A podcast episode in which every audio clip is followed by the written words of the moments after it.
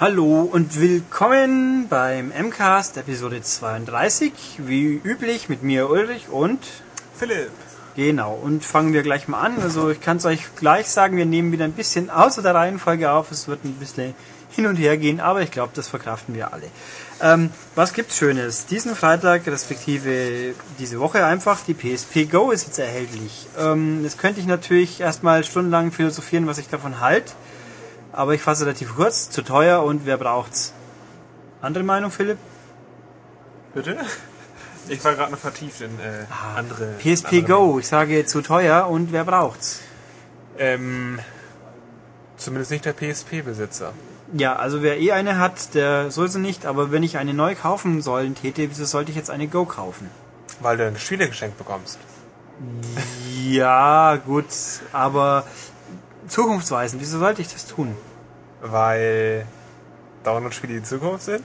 Worauf willst du hinaus? Ja, also sprich, es gibt kein Argument.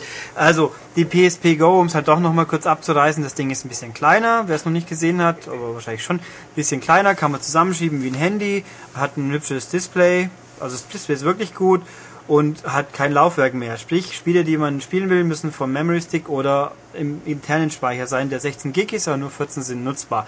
Und Spiele kriegt man auch nur drauf, wenn man sie als Download kauft. Großartig. Das finde ich Du hast ganz... vergessen, dass das Ding aber ähm, ziemlich cool aussieht, wenn man es so in den Händen hält und rumspielt. Ja. Das ist so ein Angeber.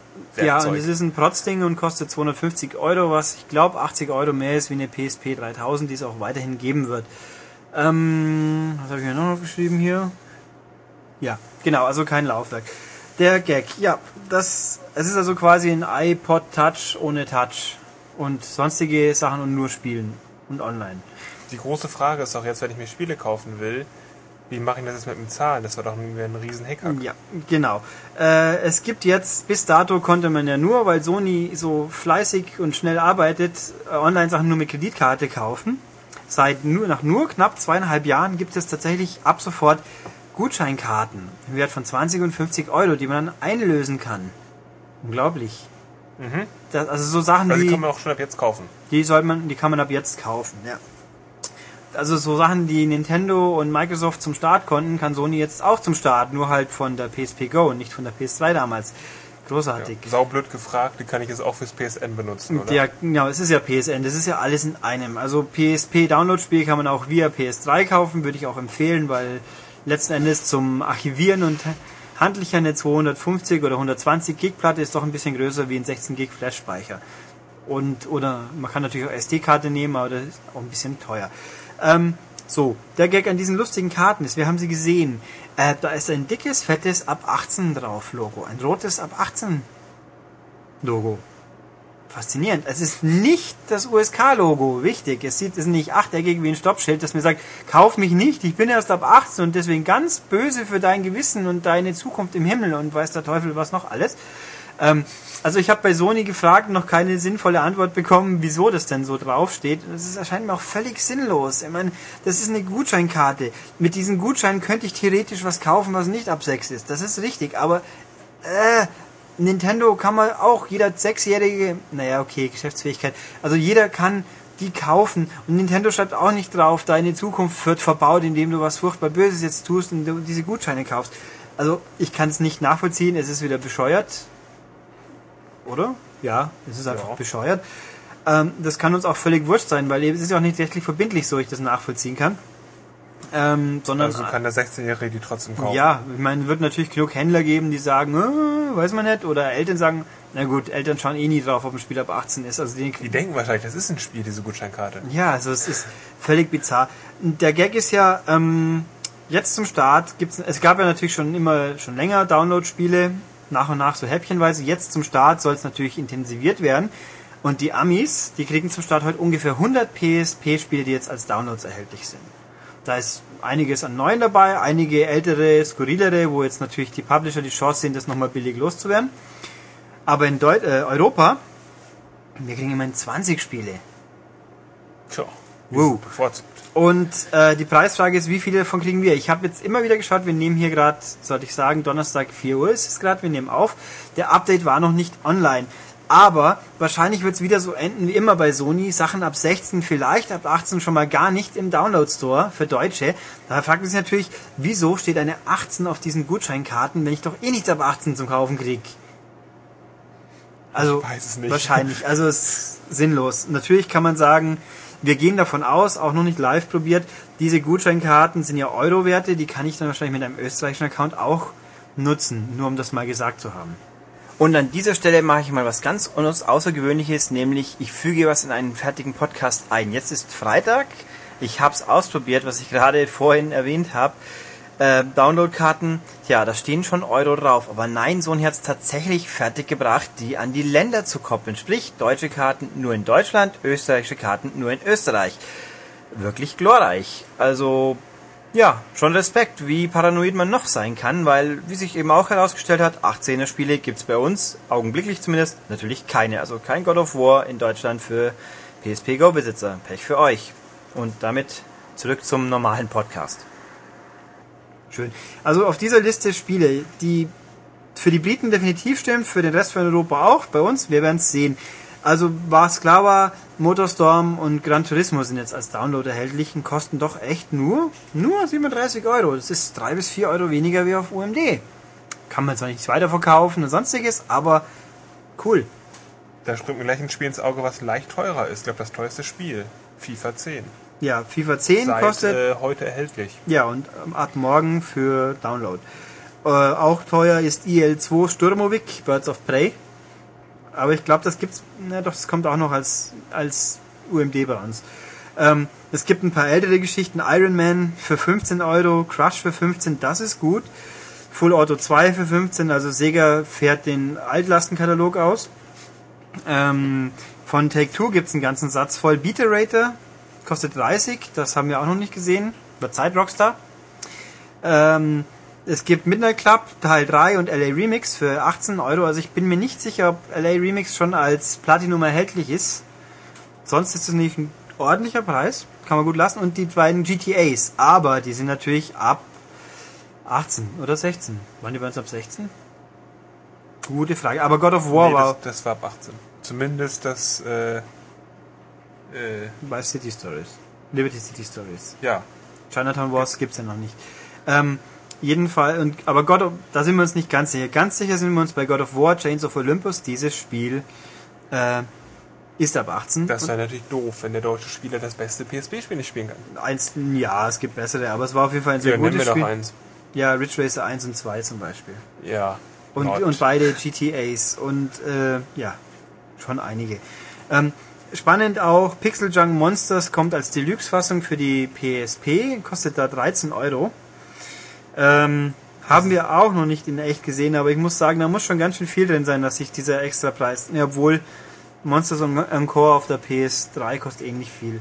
Der Gag ist aber, man kann die PS3-Version über Remote Control auch auf der PSP spielen, aber es ist natürlich schlecht, wenn man außerhalb eines Netzwerks ist. Ähm, spannend ist auch Rockband Unplugged, das Starter Pack. Ich bin mir nicht sicher, ob es das schon gab in Amerika. Es kostet 4 Euro. Ich habe keine Ahnung, was da genau drin ist. Wahrscheinlich zwei Lieder. Und den Rest muss man als Download kaufen. Ähm, kann ich mir nicht vorstellen, dass sich das rechnet. Da lieber gleich die UMD kaufen. Das ist natürlich Pech für Leute, die keine UMD-Laufwerke mehr haben. Haha. ähm, und ein Spiel, das nennt sich Dexter Neo. Ich habe keine Ahnung, was das ist. Also gut, jedenfalls 20. Wir wissen jetzt nicht, wie oft neue dazukommen werden, aber na gut. Man kann natürlich auch einen US-Account sich anlegen, dann wird es aber ein bisschen komplizierter, weil man dann erst US-Netzwerkkarten braucht. Ähm, und es gibt noch 13 Minispiele. Es ist so quasi die Indie-Games der PSP, die so bis zu 5 Euro kosten dürfen und bis zu 100 Megabyte groß sind und keinen Multiplayer haben. Die haben wir jetzt noch nicht näher angeschaut. Da werde ich hoffentlich die nächsten Wochen mal was zu sagen können.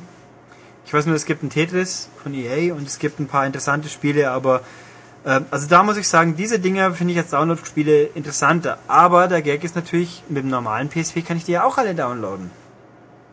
Wo wir sind, wer braucht die Go? Also ich weiß es nicht. Äh, ja. Fiel mir noch was dazu ein? Nö, über die dummen Karten haben wir gelästert, über den ganzen Rest auch halbwegs und ja, genau. Haben wir Sony abgewatscht, sozusagen. ähm. Wobei die PSP Go an sich, wie gesagt, ein feines Gerät ist, nur richtig. Äh, das war's noch.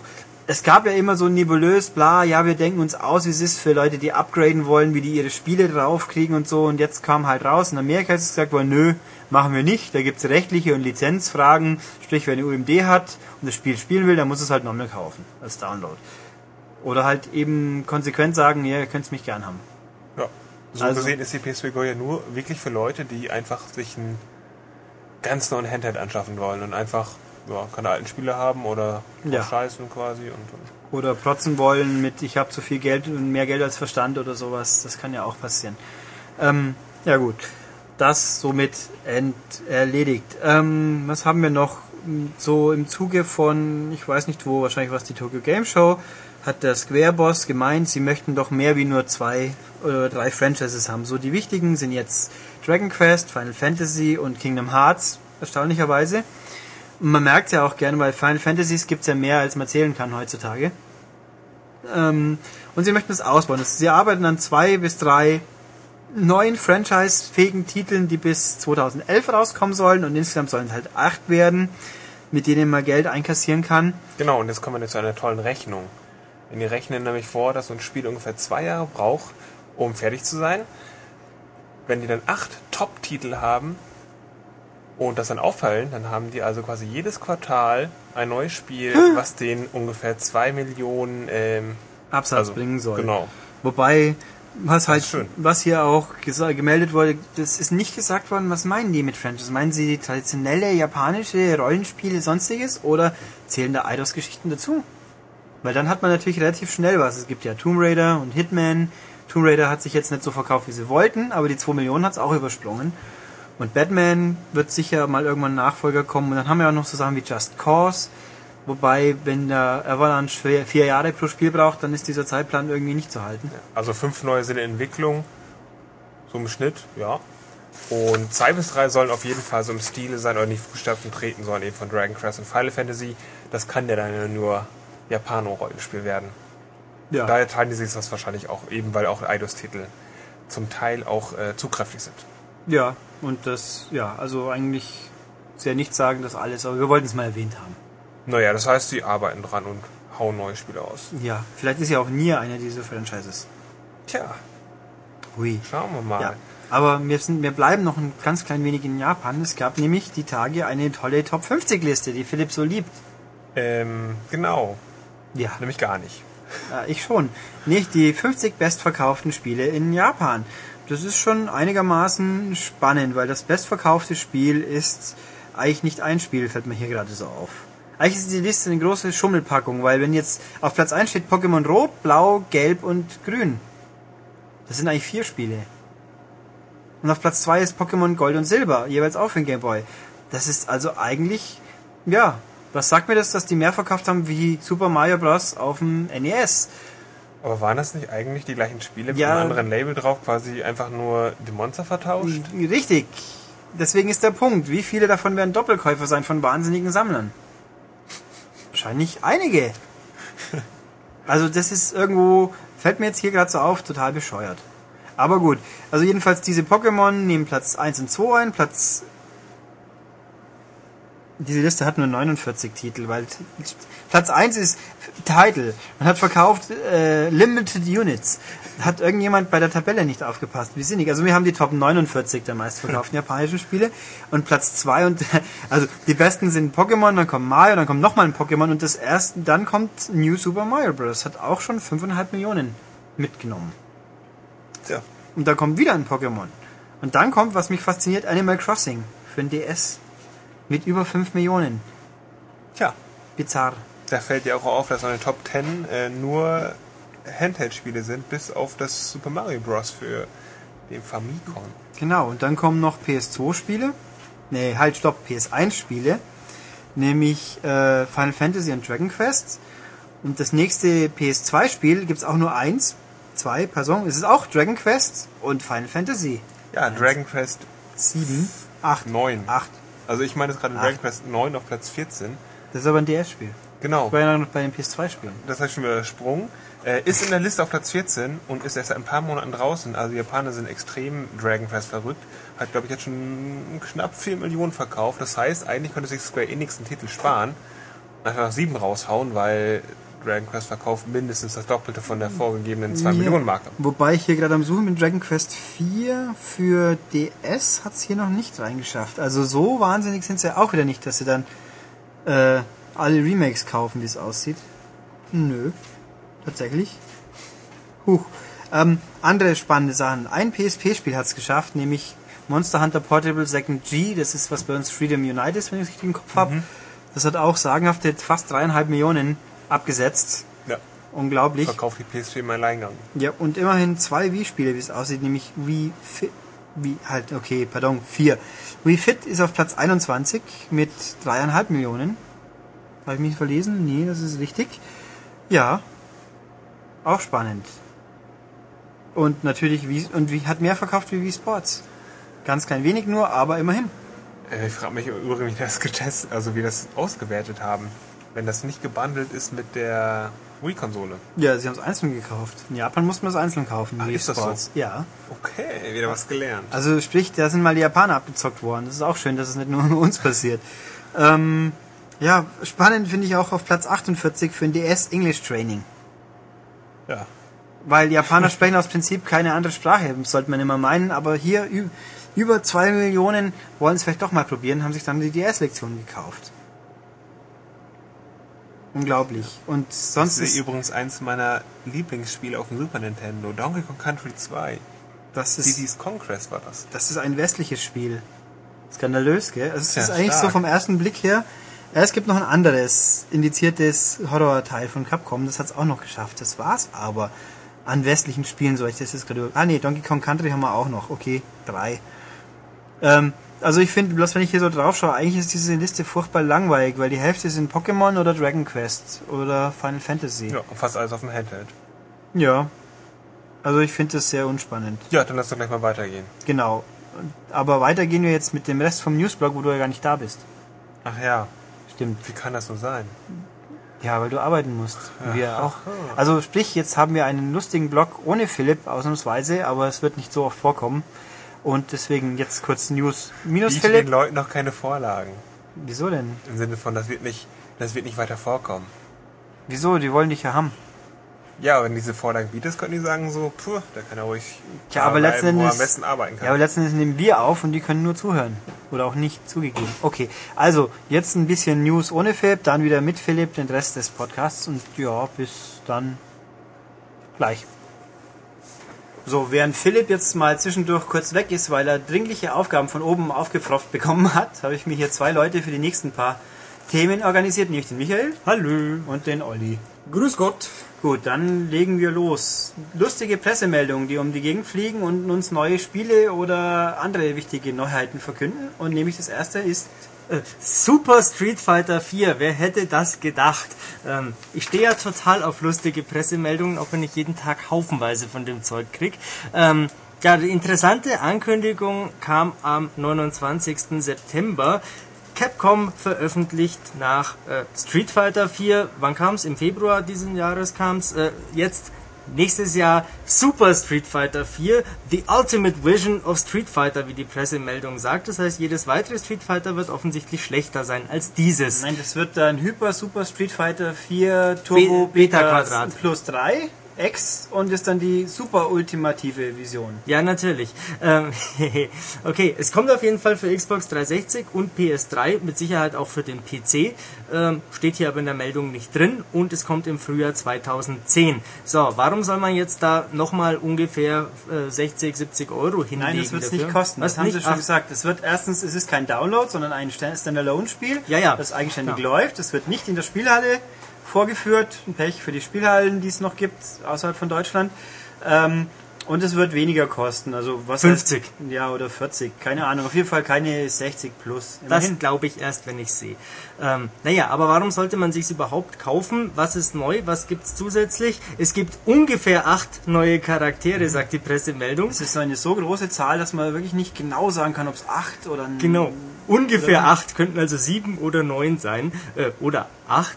Ähm, darunter ähm, bekannte Charaktere wie T-Hawk, kennt man, so ein blauer äh, Indianer. Ne, Olli, darf man Indianer sagen? Ja, würde ich schon Äh, sagen. also so ein blauer amerikanischer Fall- Ureinwohner. ist auf jeden Fall sehr groß, sehr breit und äh, überragt die meisten Charaktere. Ähm, das stimmt. Ja, und was äh, neu ist, ist eine äh, mysteriöse, tödliche weibliche Kämpferin namens Yuri. Da gibt's auf unserer Internetseite www.maniac.de auch schon einen Screenshot dazu. Die sieht ganz schnucklig aus. Was sie spielerisch drauf hat, kann man heute natürlich noch nicht sagen. Was noch neu ist, sind frische Ultra-Kombos. Und ähm, weil durchaus notwendig ein überarbeiteter Online-Modus und äh, hoffentlich auch da einige frische, pfiffige Modi. Und was noch? Muss noch mal schnell da drauf blicken Also was auf die noch Meldung. Was weißt du noch, Ulrich? gelesen habe, hieß es, dass der Oberguru-Designer, dessen Namen ich jetzt gerade nicht weiß, Yoshinori, Yoshinori Ono. äh, oh no, oh no, Oh no. oh no, Bats. Was für ein Spiel? Keine Ahnung. Loser. Lemmings. Natürlich. Ähm, so. Der hat Du bist Chefredakteur. Ähm, es gibt irgendwelche, ah ja, das wird sich so deutlich auch anders, besser, unterschiedlich spielen, dass es trotzdem lohnt, selbst wenn man T-Hawk nicht spielen will oder so ähnlich. Naja, kann heute also noch kein Mensch sagen. Wir werden sehen, was passiert, wenn es da ist. Wir werden es natürlich wieder auf Herz und Nieren Ja. testen. Und was, was auch ganz spannend ist, es gibt ja auch einen tollen Teaser-Trailer zu diesem Super Street Fighter 4, wo sich Ken und Ryu verprügeln, weil das ja auch die ganz großen Neuheiten des Spiels sein werden. Ja, ja, natürlich. Das gab's ja auch noch nie, dass sich Ken und Ryu in einem schicken Teaser-Trailer verprügeln. Was- Nur, diesmal sieht's ein bisschen Was natürlich anders cool aus. wäre, wenn dieser lustige Strich äh, Filter, wie auch immer, hübscher Grafikstil, wenn das im Spiel als optionaler Filter drin wäre. Ah, das war cool. wäre lustig. Das hast du aber gestern von Olli abgelauscht, als der Nein, die Idee ich, hatte. Ach was, ich höre ich, natürlich, dir das war meine Idee, aber Ich ich höre gut als deine verkauft. Finde ich ich gut. höre ihm doch nie zu. Wieso soll ich es dann wissen, was er gesagt hat?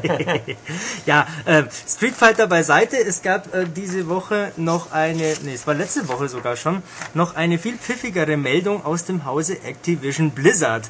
Und zwar ist der äh, angeblich und ja wohl auch tatsächlich äh, sehnlichst erwartete Ego-Shooter Call of Duty Modern Warfare 2 in Deutschland ungeschnitten. Punkt. Damit könnte man das Ganze beenden und es hätte eigentlich die Überschrift der Pressemeldung gereicht. Ich habe mich da auf unserer Internetseite schon ausgiebig drüber ausgelassen. Ähm, wir müssen es heute gleich nochmal tun, weil die Meldung einfach so sagenhaft ist. Auf ähm, weit über 3000 Buchstaben, das sind ungefähr anderthalb Seiten in der M-Games. Anderthalb Ähm, Seiten Fließtext. Ja, ja, anderthalb Seiten Text. Ähm, Fließtext. kein Mensch weiß, was ein Fließtext ist. der Text, Äh, der nicht in den Meinungskästen und sonstiges ist. Also auf eine Seite würden schon mehr passen, wenn man Wir keine könnten ja mal ein, ein Special machen. So äh, die Fachbegriffe, die wir intern äh, bei der Produktion von M-Games und Mobile Gamer verwenden. sowas wie Depp und Hals Maul und Laber nicht. Schweine labern auch nicht. Ja, ich, sehe eine, ich sehe eine Extended-Episode kommen. Dann machen wir eine Oh. Extended-Episode, aber jetzt hier zum Thema. Ähm, auf, äh, wie gesagt, weit über 3000 Zeichen walzt Activision aus, was man in einem Wort hätte sagen können, nämlich Uncut. Mehr interessiert die Spieler eh nicht, denn wenn es ungeschnitten ist, fehlt nichts. Da muss man nicht sagen, dass es ähm, komplett ungeschnitten ist und völlig ungeschnitten und dass nichts fehlt und dass sowieso alles drin ist und dass auch der Mehrspielermodus äh, ungeschnitten ist und dass äh, einfach nichts fehlt in diesem Spiel, was andere das, Leute das auch muss haben. man natürlich schon sagen, weil bei Call of Duty 4 Modern Warfare, wir lieben diese schönen Nummernspielchen, Mhm. ähm, hieß es eigentlich auch ungeschnitten, bis auf ein bisschen was. Ja, das ist halt Oder dann nicht der, ungeschnitten. der reguläre Spielmodus ist ungeschnitten, hat natürlich dann der zweite Arcade-Modus gefehlt und irgendwie war dann doch eine Szene, die subtil geändert war und diesmal in dieser Pressemeldung wird sehr penibel darauf Wert gelegt zu sagen, dass überall nichts geschnitten ist, damit es auch die Leute wirklich glauben. Also Aber Ulrich, weißt du was, das ein tolles Stichwort, ähm, ich glaub's nicht. Ähm, die reiten so dermaßen drauf rum, dass es äh, für meinen persönlichen Geschmack schon wieder unglaubwürdig Ja, wird. also in dieser Pressemeldung stehen ja auch andere Sachen. Da steht was von einer perfekten deutschen Sprachausgabe. Also man müsste das mal wirklich von einem Juristen durchchecken lassen, weil ich habe jetzt hier auch gerade mal kurz reingelesen und da steht zum Beispiel ein Satz, die deutsche Version von Modern Warfare 2 enthält jeden einzelnen Level der US-Version in ungekürzter Fassung. In allen drei Spielmodi. Einzelspieler, Mehrspieler und dem neuen Modus Special Ops. Jetzt müssen wir natürlich Jurist sein und mal so ein bisschen drüber nachdenken, was man denn hier drin verstecken könnte, wo man dann doch irgendwie rumschnippelt im Spiel. Ja, ich äh, Also, weil das da so irgendwie so formuliert ist, die deutsche Version von Modern Warfare, jeden einzelnen Level der US-Version in ungekürzter Fassung. Also irgendwie ist das alles so seltsam formuliert. Ja, So dass man zwangsläufig irgendwie misstrauisch wird, finde ich. ja schon. Also was ich noch wissen möchte, das hat mir aber auch noch keiner sagen können, ist es mehrsprachig? Das ist für mich gewissermaßen ein bisschen relevant, weil wie war die Synchro vom ersten Modern Warfare? Zweckmäßig, wenn ich mich recht erinnere. Können wir sagen, besser als in Halo üblicherweise. Ja, Das ist keine Kunst. das waren sogar die Animaniacs besser. Deine Podcasts sind besser als die Halo-Synchro. Das ist ja auch muttersprachlich. Aber es ist nicht so cool wie Raven Squad. Raven Squad ist geil. Brillant. Die Raven Squad Synchro ist fantastisch. Ja, das lassen wir so stehen und spielen sie irgendwann mal irgendwo ein vielleicht.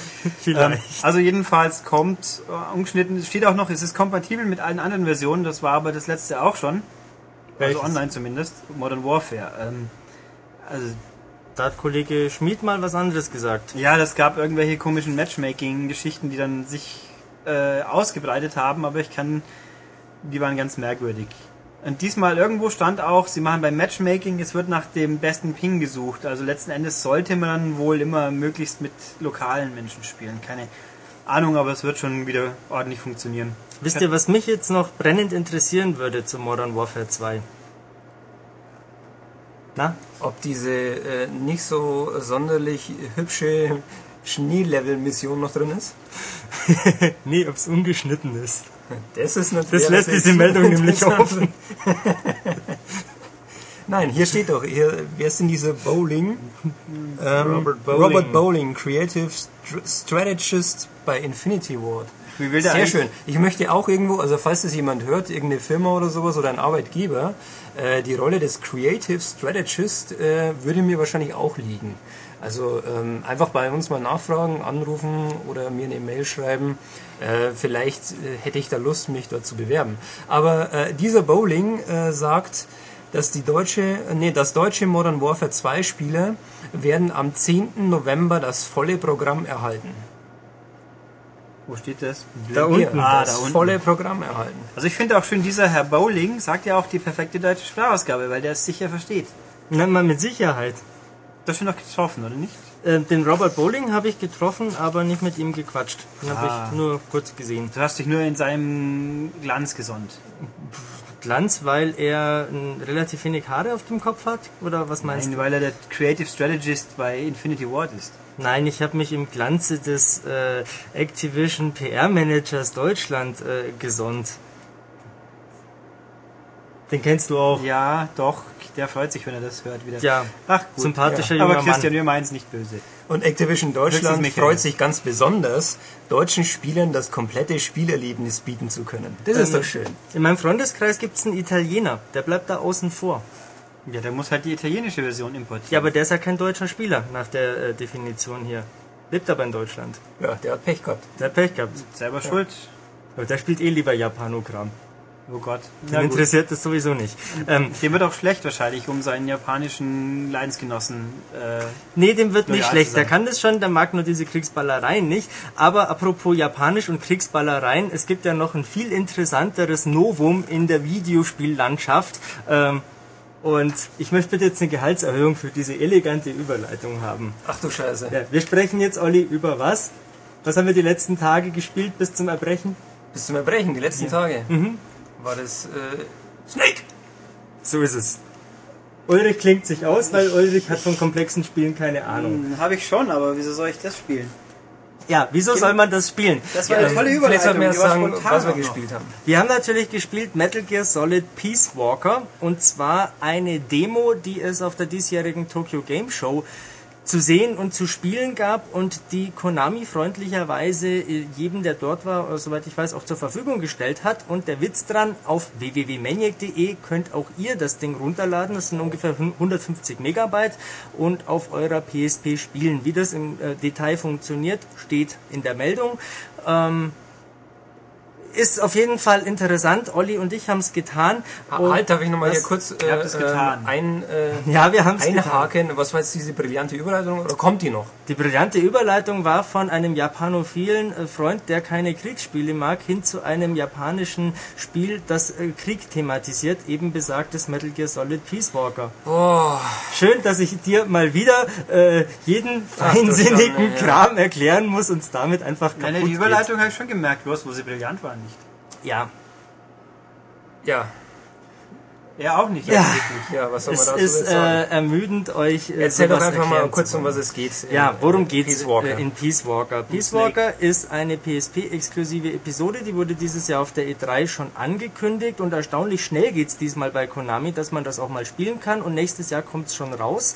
Ähm, das Spiel thematisiert den Aufstieg von Naked Snake, das ist der Protagonist aus Metal Gear Solid 3 und aus Portable Ops, auch für die PSP ähm, den Aufstieg vom desillusionierten US-Soldaten, der er Ende, äh, am Ende von Teil 3 ist, hin zu Big Boss, der dann ja bekanntermaßen, Serienfans wissen, wovon ich rede, Gegenspieler von Solid Snake wird. Das ist also so eine Zwischenepisode und die soll ein bisschen das äh, näher beleuchten. Nach Portable Ops weiß man ja schon, wie er auf diese ganze Idee überhaupt kommt. Und ja, jetzt also ein weiterer Schritt in dieser Geschichte. Und äh, zu der Geschichte eine kleine Anekdote habe ich kürzlich gelesen. Äh, in einem Interview hat Hideo Kojima gesagt, die Story ist so kompliziert mittlerweile, die er da so geschrieben hat, dass er selber ein bisschen ins Straucheln kommt ähm, und das nicht immer so ganz hundertprozentig zusammenpasst. Ähm, Also meine Meinung kennst du ja. Ich, der hat es damals schon bei Teil 2 nicht mehr gecheckt, bei Metal Gear Solid 2. Das habe ich für die Maniac damals getestet und ich fand den Schluss äh, doch ein bisschen seltsam. das muss ja nicht immer unbedingt am Um so Text bisschen- liegen, wenn er bisschen unverstanden harmlos bleibt. äh, äh, zu formulieren. Ja, Nun ja. Wir sprechen aber nicht über Teil 2, sondern über die neue PSP-Episode. Ja, das ganz Besondere, worum es da geht, erzählt uns Olli, wenn er sich noch erinnern kann. Was ist das äh, Special Super Duper Feature bei Peace Walker? Äh, Koop natürlich. Genau, Koop. Man rennt nicht oder man schleicht nicht mehr nur allein durch den Dschungel, äh, diesmal übrigens in Kolumbien, sondern mit bis zu vier Spielern. Vier Spieler allerdings nur dann, wenn es um einen Bosskampf geht, ansonsten zu zweit. Und das haben Olli und ich gemacht. Und da werden wir einen klitzekleinen Einblick jetzt geben, bevor ich euch noch ein kleines wenig verrate, was es so mit der Story auf sich hat. Ich möchte aber vorher wissen, wie funktioniert das, der Wechsel von zwei auf vier Spieler.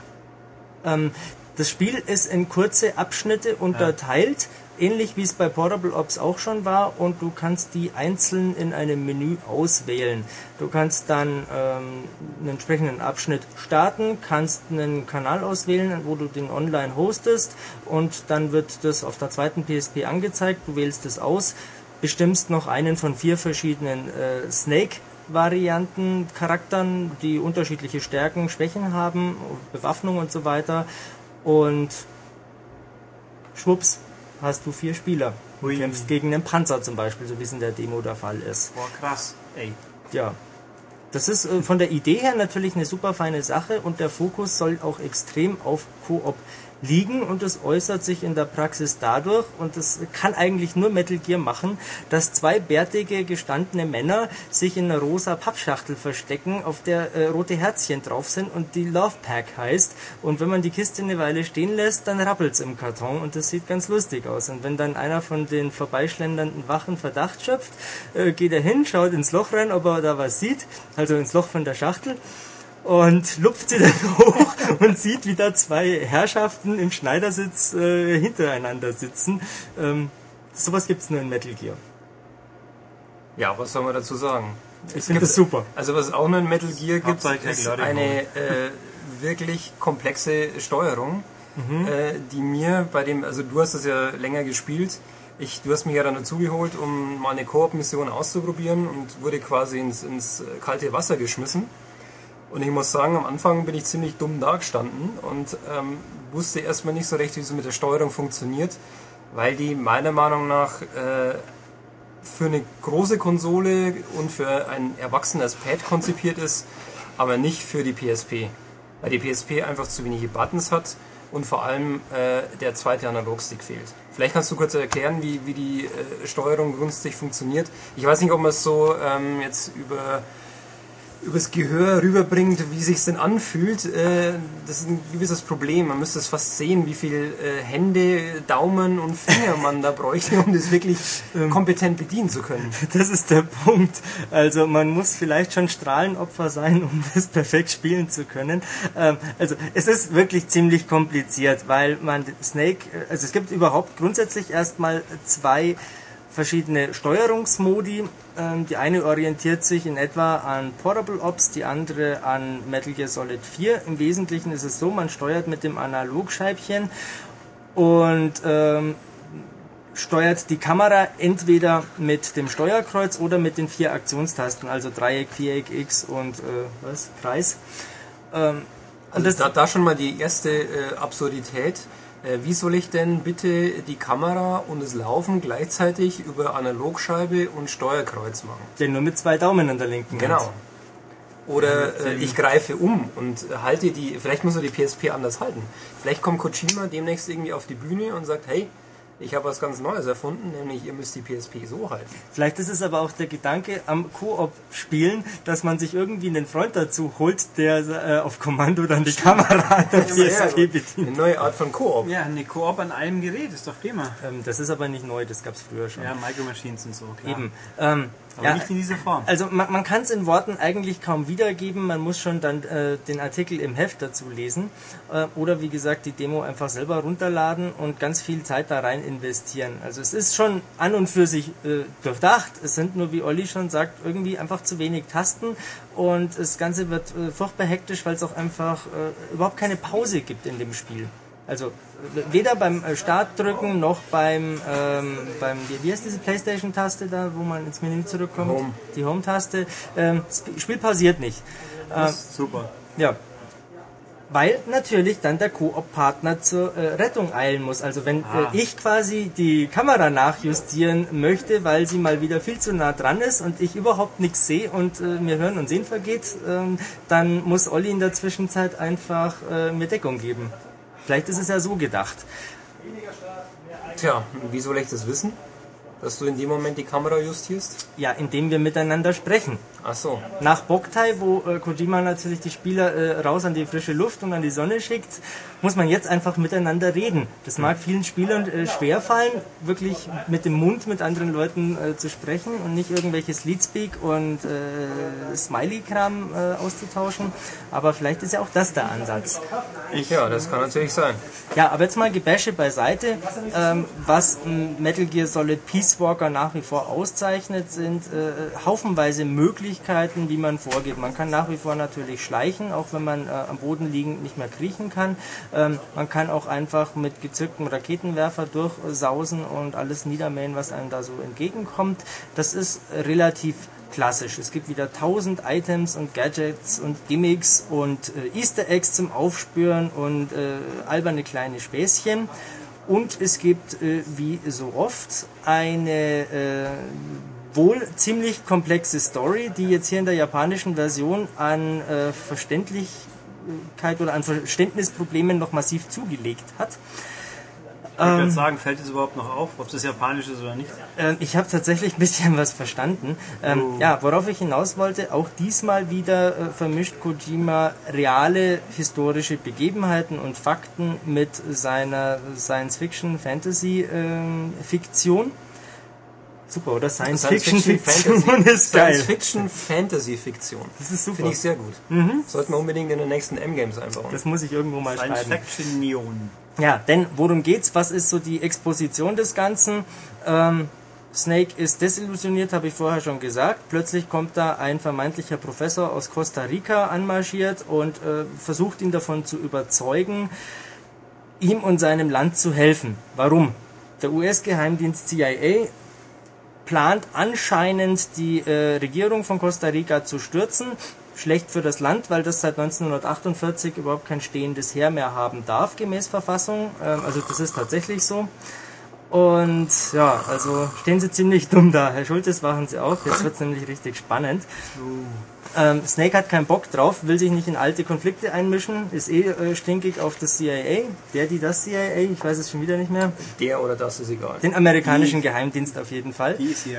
Und ähm, als Belohnung verspricht der äh, gute Mann aus Costa Rica eine verlassene Militärbasis. Hm, Outer Heaven? Fragezeichen für Fans? Weiß man nicht. Ähm, interessiert Snake immer noch nicht. Auch interessiert es ihn nicht, dass er so ein kleines äh, kriegstraumatisiertes Mädel äh, namens Paz äh, anschleppt, was übrigens Frieden bedeutet, wenn man es übersetzt. Äh, damit hat's Kojima ja eh schon immer gehabt mit solchen Andeutungen. Ähm, ist ihm alles egal. Erst als de, dieser Mann ihn Big Boss nennt, äh, macht, äh, wird er hellhörig und äh, beschließt mitzumachen. So, jetzt mischen wir uns also in diesen Konflikt ein. Äh, Ich bin mir sicher, da- das alles stimmt überhaupt nicht und es kommen noch 100.000 Wendungen und die Patriots sind wieder mit dabei und was weiß ich nicht, wer noch alles. Abschließendes Fazit. Nein, nein. Noch ein paar Fragen. Ah, Steuerung möchte ich noch mal wissen. Wie, du hast gesagt, die war so ähnlich wie Portable Ops. Ja. Die eine. Und in Portable Ops konnten wir es vernünftig spielen eigentlich damals? Doch schon. Im Portable Ops konnte man es relativ vernünftig spielen. Das mit der Kamera war auch da schon ein Problem, weil auch die, wenn ich mich recht erinnere, auf dem äh, Steuerkreuz lag. Zumindest habe ich das damals so geschrieben, also wird es schon auch stimmen.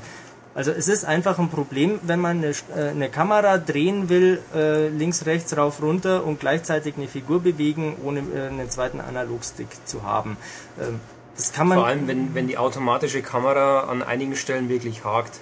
Ja, Also ist ja nicht so, dass man äh, durchmarschieren kann und alles immer schön ins rechte Licht gerückt wird, sondern äh, man muss ja manuell nachjustieren. Im Eifer des Gefechts wird es manchmal recht chaotisch, das ist wohl wahr. Ähm, in der zweiten Steuerungsvariante, die die also Portable Ops ähnelt, kann man per Druck auf die linke Schultertaste natürlich die Kamera hinterm Rücken zentrieren. Das mildert das Ganze schon ein bisschen. Ja. Aber trotzdem finde ich, da müssen die Herrschaften nochmal bis zur äh, Fertigstellung ran. Und dann möchte ich noch mal ein bisschen wissen, wie sieht es eigentlich so aus? Ist es jetzt das kommende PSP-Grafikfeuerwerk Musterbeispiel oder sieht es einfach nur gut aus oder gar nicht gut oder Da möchte ich gern den Grafikschultes bemühen. Was sagt der? Ich finde schon, dass es äh, ganz gut aussieht, aber grafische Referenz würde ich jetzt nicht sagen. Also dafür ist, glaube ich, auch Metal Gear Solid nicht unbedingt so äh, geeignet. Also gibt es Spiele, die einfach vom Setting her spannender sind, also ein God of War oder sowas, ist einfach vom Drumherum her bunter, aufwendiger, mehr Explosionen. Ähm, Darfst du aber nicht vergessen, dass man bei God of War die Kamera nicht drehen kann, was natürlich die Ressourcen massiv schont. Und das geht äh, bei Met Das bei schon, Metal Gear. aber ich meine jetzt einfach nur, es geht ja bei, bei Metal Gear auch so ein bisschen ums Tarnen und unauffällig sein und dadurch ist es ja immer so ein bisschen braun, oliv, Ich wollte gerade sagen, ich habe hab jetzt nur die Screenshots gesehen und die sahen mir teilweise ein bisschen zu detailliert aus, zu viel Texturgedöns und da geht dann die Figur ein bisschen drin unter. Aber es ist ja vielleicht eine Absicht. Das ist nicht nur vielleicht Absicht. Ah. Ähm, ein äh, Indiz wäre auch der Tarnindex, der rechts oben im Bild zu sehen ist. Den ich ja im Screenshot erst erkennen muss. War der nicht links oben? Nein, der ist rechts oben. Und als Leser der Maniac respektive M-Games, lieber Ulrich, weißt du natürlich, dass auch Metal Gear Solid 3 und Portable Ops. Portable Ops? Ups, jetzt, jetzt wird's schwierig. Also Metal Gear Solid 3 hatte einen Tarnindex ähm, und Metal Gear Solid 4 natürlich auch. Bei Portable Ops bin ich mir jetzt gar nicht mehr so sicher. Aha, na gut, wie auch immer. Sieht also okay aus, aber, Nee, es sieht richtig gut aus. Es sieht nicht einfach aber okay nicht aus. faszinierend gut. Auch darüber kann man streiten. Ich finde, es sieht schon sehr gut aus. Also, wenn man am Anfang so am Strand entlang läuft und so die Lichteffekte sieht, wie sie zwischen den Blättern durchbrechen, das habe ich äh, so selten gesehen auf der äh, PSP. Ich habe aber den Eindruck, dass es ein bisschen ruckelt. Noch. Ja, sie haben ja noch viel Zeit, vielleicht. Ja, die sollen sie mal äh, nutzen. Und dann muss erstmal der David Hayter noch Platz in seinem Terminkalender haben, um die Rolle einzusprechen. Ja, der ist ja mit diversen Filmprojekten zurzeit Ja, beschäftigt. das könnte kritisch werden. Ja, Aber gut. Genau. Metal Gear Solid Peace Walker ohne David Hater als Snake. Sensation, Schlagzeile. Und stimmt auch hoffentlich nicht. Ha. Das stimmt. Was? Definitiv. Ja, die japanische Version. Ja. Ah. Haha. Okay, wir waren beim Fazit, mehr oder weniger. Wir waren beim Fazit. Olli, gib du ein Fazit. Ich bin ja parteiisch. Äh, du bist parteiisch, ja, ich weiß. Also äh, ich bin ja auch parteiisch, weil ich jetzt ähm, nicht so der, der beinharte Metal Gear Solid Fan bin und eher so ein bisschen die die kritischen Seiten sehe oder gern hervorhebe. Aber was man bei, bei Peace Walker einfach auch sagen muss, ähm, die Steuerung ist momentan das ganz große Problem und ähm, wenn sie das so lassen, dann kann ich mir nicht vorstellen, wer das vernünftig spielen soll. So dass es wirklich schön flutscht und vor allem im Koop, auf was es ja ausgelegt ist, dass es da richtig gut funktioniert. Also weiß ich nicht, wie das, wie das hinhauen soll. Ich weiß nicht, ob du das anders siehst, auch mit deiner äh, entsprechend gefärbten Brille. Ähm, die kann ich ja abnehmen. Ich bin ja hier in der Arbeit und als solches professionell. Du hast recht. Punkt. Ja, jetzt kommen wir wieder zu Activision zurück. Habe ich jetzt völlig recht oder absolut recht oder einfach nur recht? Du hast ungeschnitten recht. Sehr gut. Oder ultimativ, um Capcom noch zu zitieren. Ultimativ ungeschnitten recht hast du. Sehr schön. Jetzt bekommst du auch deine Gehaltserhöhung. Yippie, ich muss weg. Genau. Michael muss weg. Olli schicken wir jetzt kurz auf die Ersatzbank und dann holen wir ihn später wieder. Und jetzt werde ich erst mit Philipp hoffentlich weitermachen, wenn er seinen hektischen Tag heute noch retten kann. Bis gleich. So, damit sind wir jetzt bei den Spielen angekommen. Philipp ist auch wieder da, richtig? War ich jemals weg? Ja, haben wir doch vorhin gesagt, dass du kurz nicht da bist für die anderen Schwafelköpfe. Ja, ich musste arbeiten. Dringlichkeiten erledigen. Genau. Ähm, ja, Spiele. Äh, bevor ich jetzt mal loslege und Philipp, so kurz ein paar Worte, wie wir die Dinge eigentlich aussuchen. Vielleicht hat sich ja schon mal jemand gefragt. Ähm, also, wir sprechen natürlich nur über Spiele, wo Leute auch reden können, die hier sind. Sprich, äh, diese Woche gibt's zum Beispiel Ninja Gaiden Sigma 2. Äh, Gaiden? Gaiden. Äh, das Ding mit den Ninjas, die sich tothauen halt. Das hat Olli Erle getestet im Heft und der sitzt ja nicht hier in der Redaktion. Der ist ein freier Mitarbeiter und den kann ich ja schlecht gerade herzaubern. Sowas fällt also aus. Diese Woche gibt's auch Risen. Da hätten wir euch schon mal ganz gerne was zu erzählt, aber wenn man das Spiel erst zwei Tage vorher kriegt von den Firmen, kann man es halt auch länger nicht spielen. Ähm, grundsätzlich bemühe ich mich immer zeitnah Spiele hier vorzustellen. Also eine Woche vor oder wenn sie rauskommen, sprich in drei Wochen, äh, wird dann auch nicht mehr drüber geredet. Deswegen ist die Auswahl manchmal automatisch ein bisschen eingeschränkt, aber wir haben die Woche schon auch ein paar Spiele. Download-Spiele wiederum, die kommen immer relativ knapp vor der Aufnahme oder knapp danach und ja, ich komme nicht immer dazu, sie rechtzeitig zu spielen und wenn sie nicht super spannend sind, dann gibt es halt nur im Heft oder auf der Webseite vielleicht. Mal gucken. Aber jetzt diese Woche Ausnahme. Ich habe ein Download-Spiel auf der 360 gespielt vorher, dass das diese Woche rauskam, nämlich Football Genius. Das müsste dann ja der Theorie entsprechend ganz gut sein. Nee, aber da hatte ich genug Zeit, um schnell zu erkennen, dass das ein Quatsch ist. ähm, was ist Football Genius? Das ist ein Quizspiel, wie der Name sagt, wo es sich um Fußball dreht. Und zwar ja ein paar tausend Fragen aus fünf Ländern und international irgendwie. Also Deutschland ist dabei. Warte mal, welchem System ist das? Auf der 360 kostet 10 Euro und ist es nicht wert. ähm, es Hast du gerade gesagt, ein paar tausend? Also Ja. hast du deine genaue Zahl vielleicht? nicht, nicht auswendig. Ich glaube 3000 haben sie gesagt. Ach so. Und wenn sich das über alle Länder äh, äh, er, erstreckt, dann ist natürlich groß. Genau, weil der Standard bei Quizspielen, beim DS zumindest, ist bei 2.000 bis 3.000. Ja, aber wahrscheinlich für die Sprache. Ja. Also hier habe ich jetzt halt, ich weiß nicht genau wie viele. Es gibt neun verschiedene Quizrunden und äh, halt meistens Frage, vier Antworten. So das übliche Quizformat. Am Ende zum Beispiel einfach nur Frage, hier kriegst du eine Antwort, drück drauf. Dann gab es eine Runde, ähm, wo halt nach und nach vier Hinweise eingeblendet werden. Die war zum Beispiel toll. Äh, er ist, es ist ein Fußballspieler der 70er Jahre. Er war Kapitän seiner Nationalmannschaft und der dritte Hinweis war, er hat auch international in der Nationalmannschaft gespielt. Super, danke. Ähm, Wer war's denn? Ja, ich habe keine Ahnung mehr. Also und vor allem gerade diese Frage mit diesen Hinweisen, letzten Endes sind die Hinweise meistens so diffus, dass man sie erst lösen kann, wenn man sich die Antworten sieht und die man nur kriegt, wenn man entweder die Hinweise abbricht oder halt wartet bis zum Schluss. Dann kriegt man aber weniger Punkte. Ähm, und so geht es halt. Und dann hat man auch so glorreiche Fragen, in welchem Stadion fand 1976 das UEFA Cup Finale statt? Das weiß ich natürlich als Fußballfan heute garantiert. Ähm, ja, in dem Niveau läuft's halt. Teilweise sind sie einfacher, teilweise sind sie schwer. Es ist super, super nüchtern präsentiert. Es gibt keinen Sprecher, der die Verantworten und Fragen vorliest. Nix, das war's einfach. Und das kostet 10 Euro. Also ich würde sagen, es ist ungefähr so spannend, wie die Fußballfachrunden bei einer gegen 100 waren. Und die waren umsonst. Also dieses tolle Download-Spiel, ich weiß nicht, kauft euch ein Lexikon mit Fußballfakten, habt ihr mehr von. Also ich fand es total pff, ignorieren. Das ist übrigens von RTL.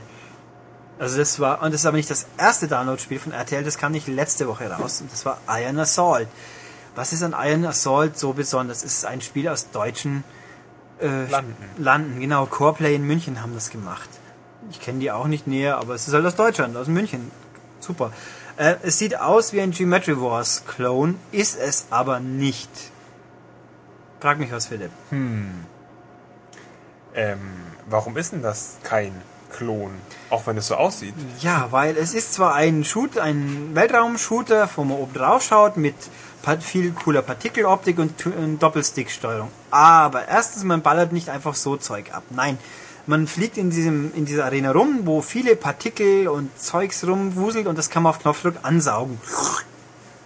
Und dann wuselt das immer ein Raumschiff rum, bis ich es Genau. loslasse. kann. Und, auf, und dann, wenn ich es loslasse, wird es fokussiert weggeschossen. Und da so ist es, dass ich äh, Raumschiffe und vor allem die Asteroiden, die rumschwirren, abschieße, verkleine und irgendwann mal und das, wegkriege, dann ist der Level geschafft. Klingt faszinierend, gell? Ja. Also prinzipiell sieht also auf jeden Fall, es sieht sehr, sehr gut aus, diese Partikeleffekte, es leuchtet, es schimmert und hm, ja, ist hübsch anzuschauen. Das ist ja auch übrigens dem, dann dem, dem Waffensystem geschuldet, weil wenn man diese ganzen Sachen, die rumfliegen, ansaugen muss, Genau. die fliegen über den ganzen Bildschirm, ich verteile sie dann über den Bildschirm, wenn ich sie Genau. abschieße, das heißt, da ist immer was los. Ja, also das sieht cool aus. Mein Problem mit diesem Spiel ist hauptsächlich die Steuerung. Ich habe hier eine Doppelsticksteuerung. Jetzt würde der normale Mensch meinen, okay, mit links steuert man ein Raumschiff, stimmt. Mit rechts zielt man, stimmt auch, aber nicht direkt. Ähm, Im Gegensatz zu jedem anderen Doppelstick-Shooter, mehr oder weniger, hat man hier eine Laser-Leitlinie, die einem das Schussziel anzeigt. Und das tue ich mit dem Stick links und rechts um das Raumschiff drehen. Also wenn ich von erst nach oben nach unten schießen will, das geht nicht einfach so. Nein, ich muss das 180 Grad drehen.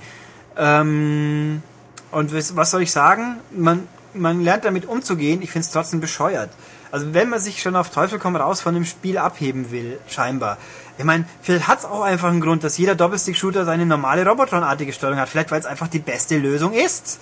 Aber nein, hier ist es natürlich nicht so. Also ich finde es ich find's wirklich eine Sau, ganz ehrlich, saudumme Idee. Liebe Entwickler, falls ihr es hört, schreibt mir, wieso das so ist. Ich möchte es wissen. Ich verstehe es nicht. Ich finde es dumm. Macht einen Patch, wo man direkt steuern kann. Würde das Spiel meiner Meinung nach sofort besser machen. Ich meine, es gibt noch ein paar andere Geschichten. Die Schussstärke orientiert sich, die gut mit der Spiellogik sind. Ich verstehe es, ich finde es aber nicht unbedingt motivierend, sage ich jetzt mal. Die Schussstärke orientiert sich daran, wie viele von diesen Partikeln ich aufgeschlunzt habe. Das ist also, wenn ich also einen großen Gegner habe, muss ich entweder lang rumschlunzen und laufe dann Gefahr, dass mich was anderes trifft dabei, oder ich schieße viele kleine Dinge und das ist lästig. Und auch diese Zielerfass äh, Zielrichtung ist sehr penibel. Wenn ich auch nur ein bisschen an einem Ziel vorbeischieße, das nur am Rand streift, ist dann die halbe Trefferwirkung weg. Das ist besonders blöd beim ersten Endboss, der nur manchmal treffbar ist, der permanent kleine Gegner ausspuckt, sprich es wird ziemlich schnell chaotisch, wenn man nicht oft und bald was trifft. Ähm, ja, ich hab, ich fand's ärgerlich in der Hinsicht. Also ich fand, das Spiel an sich finde ich, die Grundidee ist echt gut. Halt mal was anderes wie Geometry Wars und Co. Aber halt eben in der Ausführung, es, es ist mehr so, es kommt ein bisschen mühselig rüber und es ist mehr so Arbeit. Ich kann halt nicht reingehen und boah, wegräumen, Bots, coole Grafikeffekte bestaunen. Nee, ich muss mich immer mit so Geschichten rumärgern wie mein Schuss dreht sich nicht schnell genug, oh, ich habe wieder knapp vorbeigeschossen, verdammt. Und durch das ganze Partikelchaos habe ich jetzt wieder einen Gegner übersehen, der mich versehen gerammt hat. Also, also ich finde, für einen Erstling habt ihr was Gutes gemacht, aber wenn ihr noch einen Patch drüber lassen würdet, dann wäre ich persönlich glücklicher. Okay. Ja, Wir halten fest, es sieht gut aus, hat eine hat interessante aber Idee, eine unglückliche Steuerung. die auch, die man hätte besser umsetzen können. Beantwortet mir auch nochmal die Frage, was mache ich in dem Spiel eigentlich? Also muss ich einfach nur Ja, du, x äh, Gegner töten Ja, oder du muss hast- ich ein Levelende sehen? du hast ein Levelende, in dem du alle Gesteinsblöcken, die rumfliegen, entsorgt hast. Und die Gegner stören mich dabei. Die Gegner stören dich. Die könnte, theoretisch könnte man die ignorieren, aber wichtig, also entscheidend sind die Gesteinsbrocken, außer beim Obermods. Aber die schießt man am besten mit ab. Es gibt auch ein paar Extras, besserer Schuss, stärkere Aufsaugfähigkeit und so. Ähm, ja, Hat man eigentlich verschiedene Schüsse dann? der Standard Also Verschiedene Wumms- Auswirkungen. Nee, der Standardschuss ist immer gleich. Es gibt aber auch mal Minen, die dann quasi Gegner anziehen und zielsuchende Raketen, die dann auch agieren. Also das sind immer extra Waffen. Okay. Gut. Damit 360 Download-Spiele für diese Woche durch. Äh, für diesen Podcast, für diesen M-Cast, soll ich sagen. Ich habe auch noch ein spannendes Wii-Spiel von letzter Woche. Das heißt You, Me and the Cubes. Das ist was ziemlich Bizarres, wie Philipp äh, bezeugen kann, denke ich. Vor allem das letzte Wort gefällt mir wieder nicht. Wieso Cubes? Ja. Würfel sind noch okay. Ja, weil da ich mir schwan Böses, es ist irgendwas mit Geschicklichkeit, Knobeln, Jo. rum Ist es. deichseln. Das Spiel hat irgendwie Kenji Eno zu verantworten, der ein seltsamer Japaner ist. Also Matthias beklatscht ihn, weil er ein großer D2-Fan ist wahrscheinlich. Ja, Selber schuld. Kannst du das begründen, rational? Tentakelsex. Das ist, ja. Philipp sagt, wer es nicht gehört hat, Tentakelsex. Aber da, Wieso, wieso ich? pardon. Ich bin, nee, Philipp, Philipp sagt nichts zu Tentakeln. Nein, Matthias sagt das. Ähm, okay. Also Kenji Eno, aber da gibt's keine Tentakel in diesem Spiel, also ist nichts für Philipp. Und Matthias. ah, oh Gott. Wie auch immer. Also, dieses Spiel auf dem Bildschirm ist anfangs ein Würfel. Auf diesen Würfel markiert man mit zwei, zielt man mit der Remote zwei Punkte, dann wirft man mit einem Schwung kleine Purzels drauf. Purzel ohne E geschrieben, ganz wichtig. Ähm, sind das Figuren. sind kleine Figuren, die da stehen und rumrennen und man wirft immer zwei auf einmal. Und das Ziel des Spiels ist, man muss eine bestimmte Anzahl Purzels auf die vorgegebenen Würfel werfen und auf Würfel, jeder Würfeloberfläche muss mindestens ein Purzel sein.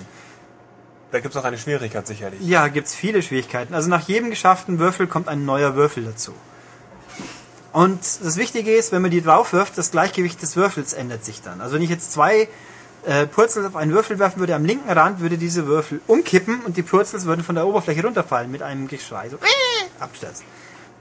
Okay, dann heißt es auch, dass ich mit einem Wurf zwei Purzels steuern muss. Genau, du musst mit einem Wurf bei zwei Purzels bestimmen, wo die hinkommen. Und Kann ich die individuell lenken? Nee, du kannst nur die bestimmen? Punkte setzen und dann, wenn du wirfst, fliegen zwei auf einmal Okay. drauf. Ähm, das sind halt so Geschichten. Dann kommen im Lauf der, Le also ein Level besteht aus vier Stufen, am Schluss sechs. Am Schluss hat man also sechs Würfel in einem Gebilde und muss das irgendwie im Gleichgewicht halten.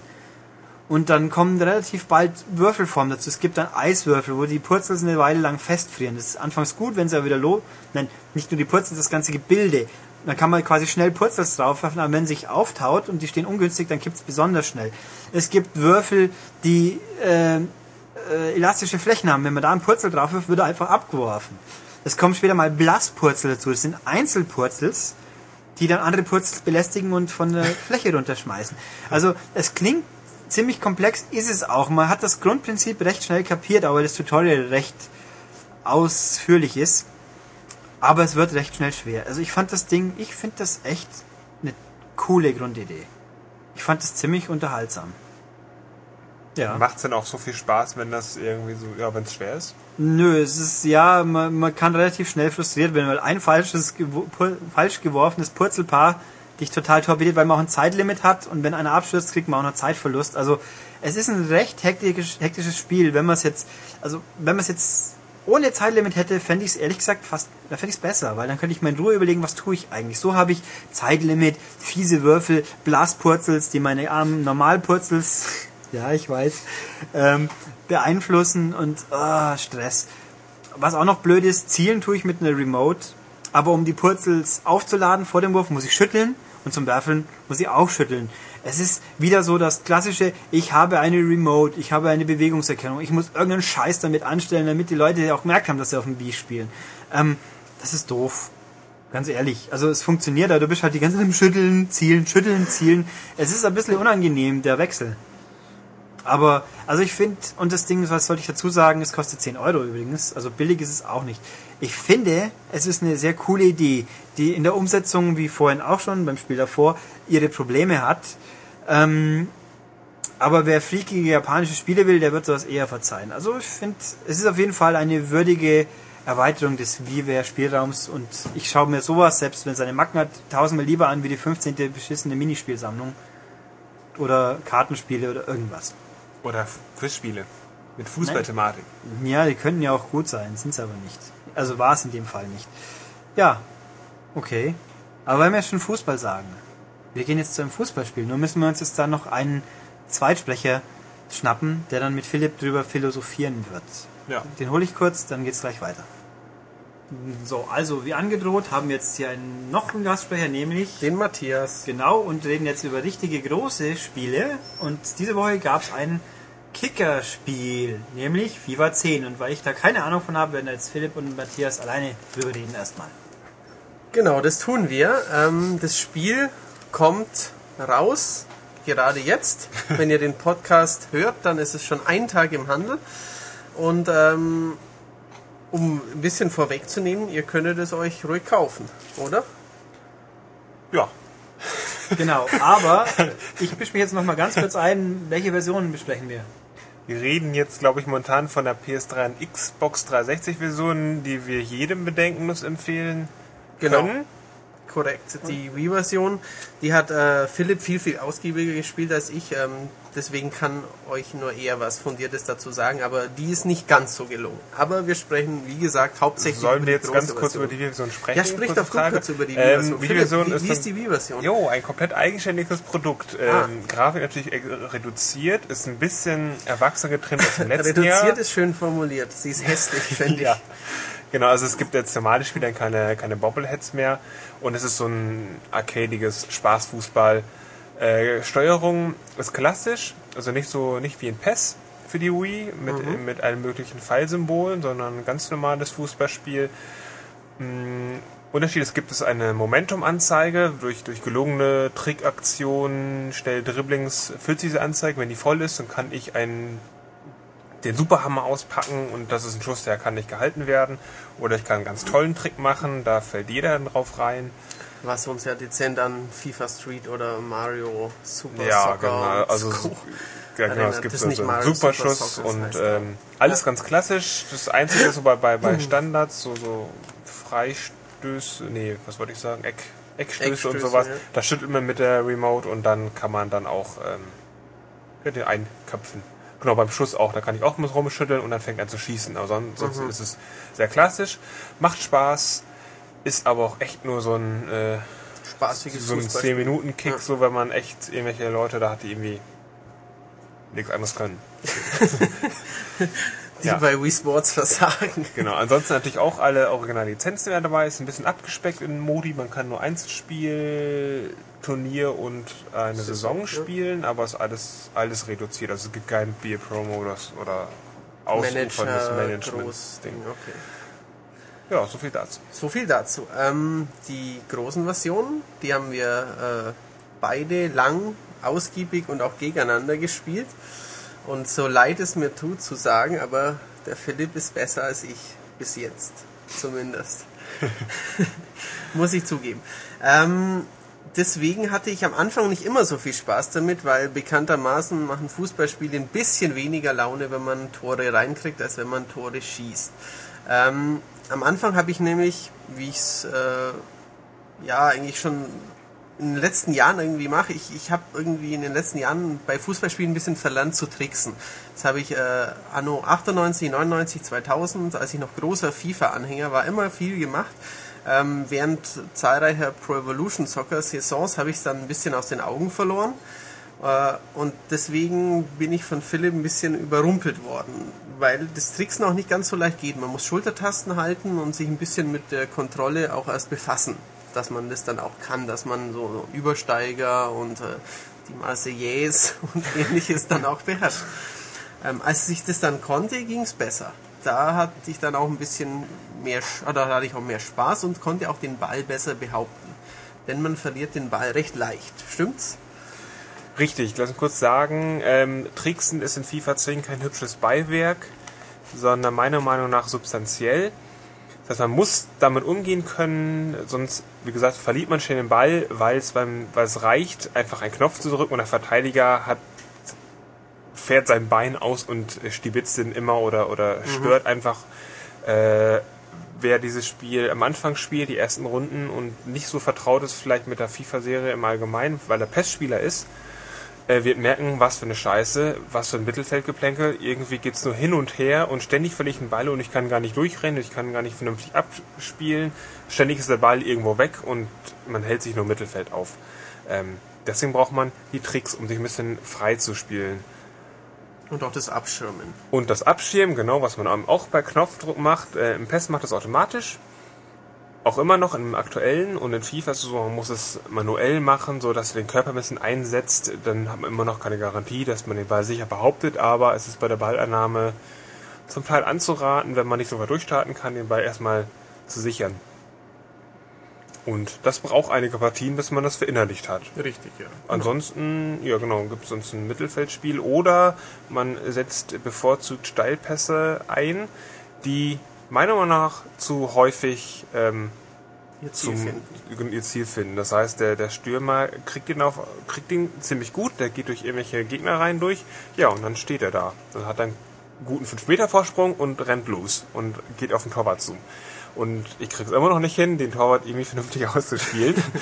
ähm, Kritik, das war eine Kritiker-Vorgänger, der, ähm, wie heißt er, David Rutter, der Producer, hat da bei einer Präsentation noch mal angekündigt, so, oh, das äh, werden wir auf jeden Fall verbessern, eben weil man jetzt auch viel besser tricksen kann. Klappt noch nicht ganz so gut. Deswegen sinnvoll, Heber einzusetzen, die einfach doch zu leicht gehen. Also einfach nur Schultertaste drücken, ein bisschen Schuss, ein bisschen justieren, das hat man ziemlich schnell raus, finde ich. Und dann macht man Hebertore am laufenden Band. Sehen sehr schön aus, aber Sehen super toll aus. nicht sehr realistisch, wenn ja bei jedem dritten Konter ein Hebertor rauskommt, weil das ja in echt nicht ganz so oft passiert. Ja, vor allem ist das, das nervt dann einfach nur so. Also Hebertore sind einfach äh, Paradedisziplin, wenn man es kann, ist es super toll und erniedrigend für den Gegner. Aber wenn man die zu häufig macht, dann, dann das, das nervt mich dann einfach. Weil, weil man kann das Torwart natürlich nichts, nichts machen. Also für mich üblich Torwart rausholen mit, mit Dreiecktaste und den Winkel verkürzen und wenn man dann einen Heber nach dem anderen reinbekommt, nerv. Ja, genau. Ansonsten, du hast gerade gesagt, sieht gut aus. Ähm, fantastisch animiert dieses Spiel. Also die Sehr, Spieler, sehr die gut, ja. Bewegung, äh, es gibt neue Rempel-Animationen, die behaken sich, ziehen ein bisschen im Trikot und, und ja, hauen sich so ein bisschen. Sieht unglaublich gut aus. Und da ist, das ist FIFA auch konkurrenzlos. Ähm, Ja. Genau. Stadion an sich, ähm, ja, wie soll ich sagen, ich finde leicht verwaschene Farben vom Rasen. Also das Grün ist nicht ganz Mhm. Ja, das so sieht bei äh, beim Konkurrenzprodukt ein, einfach ein Tick echter aus, ein Tick näher am, am, keine Ahnung, Fernsehbild, wenn man eben Fußball guckt. Aber sonst ist FIFA eben ja Stadioneinlauf, Fangesänge und natürlich die Originalspieler. Es ist schon ein dickes Paket. Ähm, muss man einfach auch sagen, ganz klarer Pluspunkt von FIFA, wenn man in Deutschland ist, sich ein Fußballspiel kauft, man möchte mit den original deutschen Bundesliga-Clubs vielleicht eine Saison spielen, möchten wahrscheinlich 8 von 10 FIFA-Käufern, Ich glaube sogar 9 von 10. 9 von 10 wahrscheinlich. Äh, keine Ahnung, ob man jetzt Schalke, Dortmund oder Bayern-Fan ist. Sie sind dabei. Sind Hannover alle- 96 natürlich Hannover oder Werder 96 Bremen. Oder Werder Bremen. Ich mag Werder Bremen, stimmt, Mann. Ja, Die spielen auch heute, beziehungsweise gern gestern. richtig, in der Europa League, oder? Die, die neue Genau. äh, Liga doch heißt, richtig. Ähm, Manager-Modus, den äh, habe ich mir nicht so gut angeschaut. Den hat äh, Philipp als Haupttester besser angeschaut. Ähm, was gibt's da Ja, Neues zu sagen? Es hat dir wieder gut gefallen, glaube ich.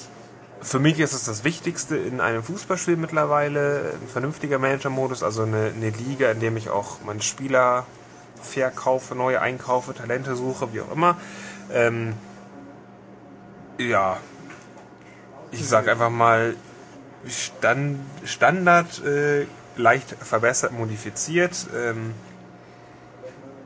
ja, Nicht, nichts Ja, überragend gut. Neues. Der war ja gut die letzten der war, Jahre. der war super toll präsentiert mit, mit irgendwelchen, ja, mit namhaften Sponsoren und Zeitungsschnipseln und irgendwie so alles getrimmt auf, ja, du bist der super tolle Trainer.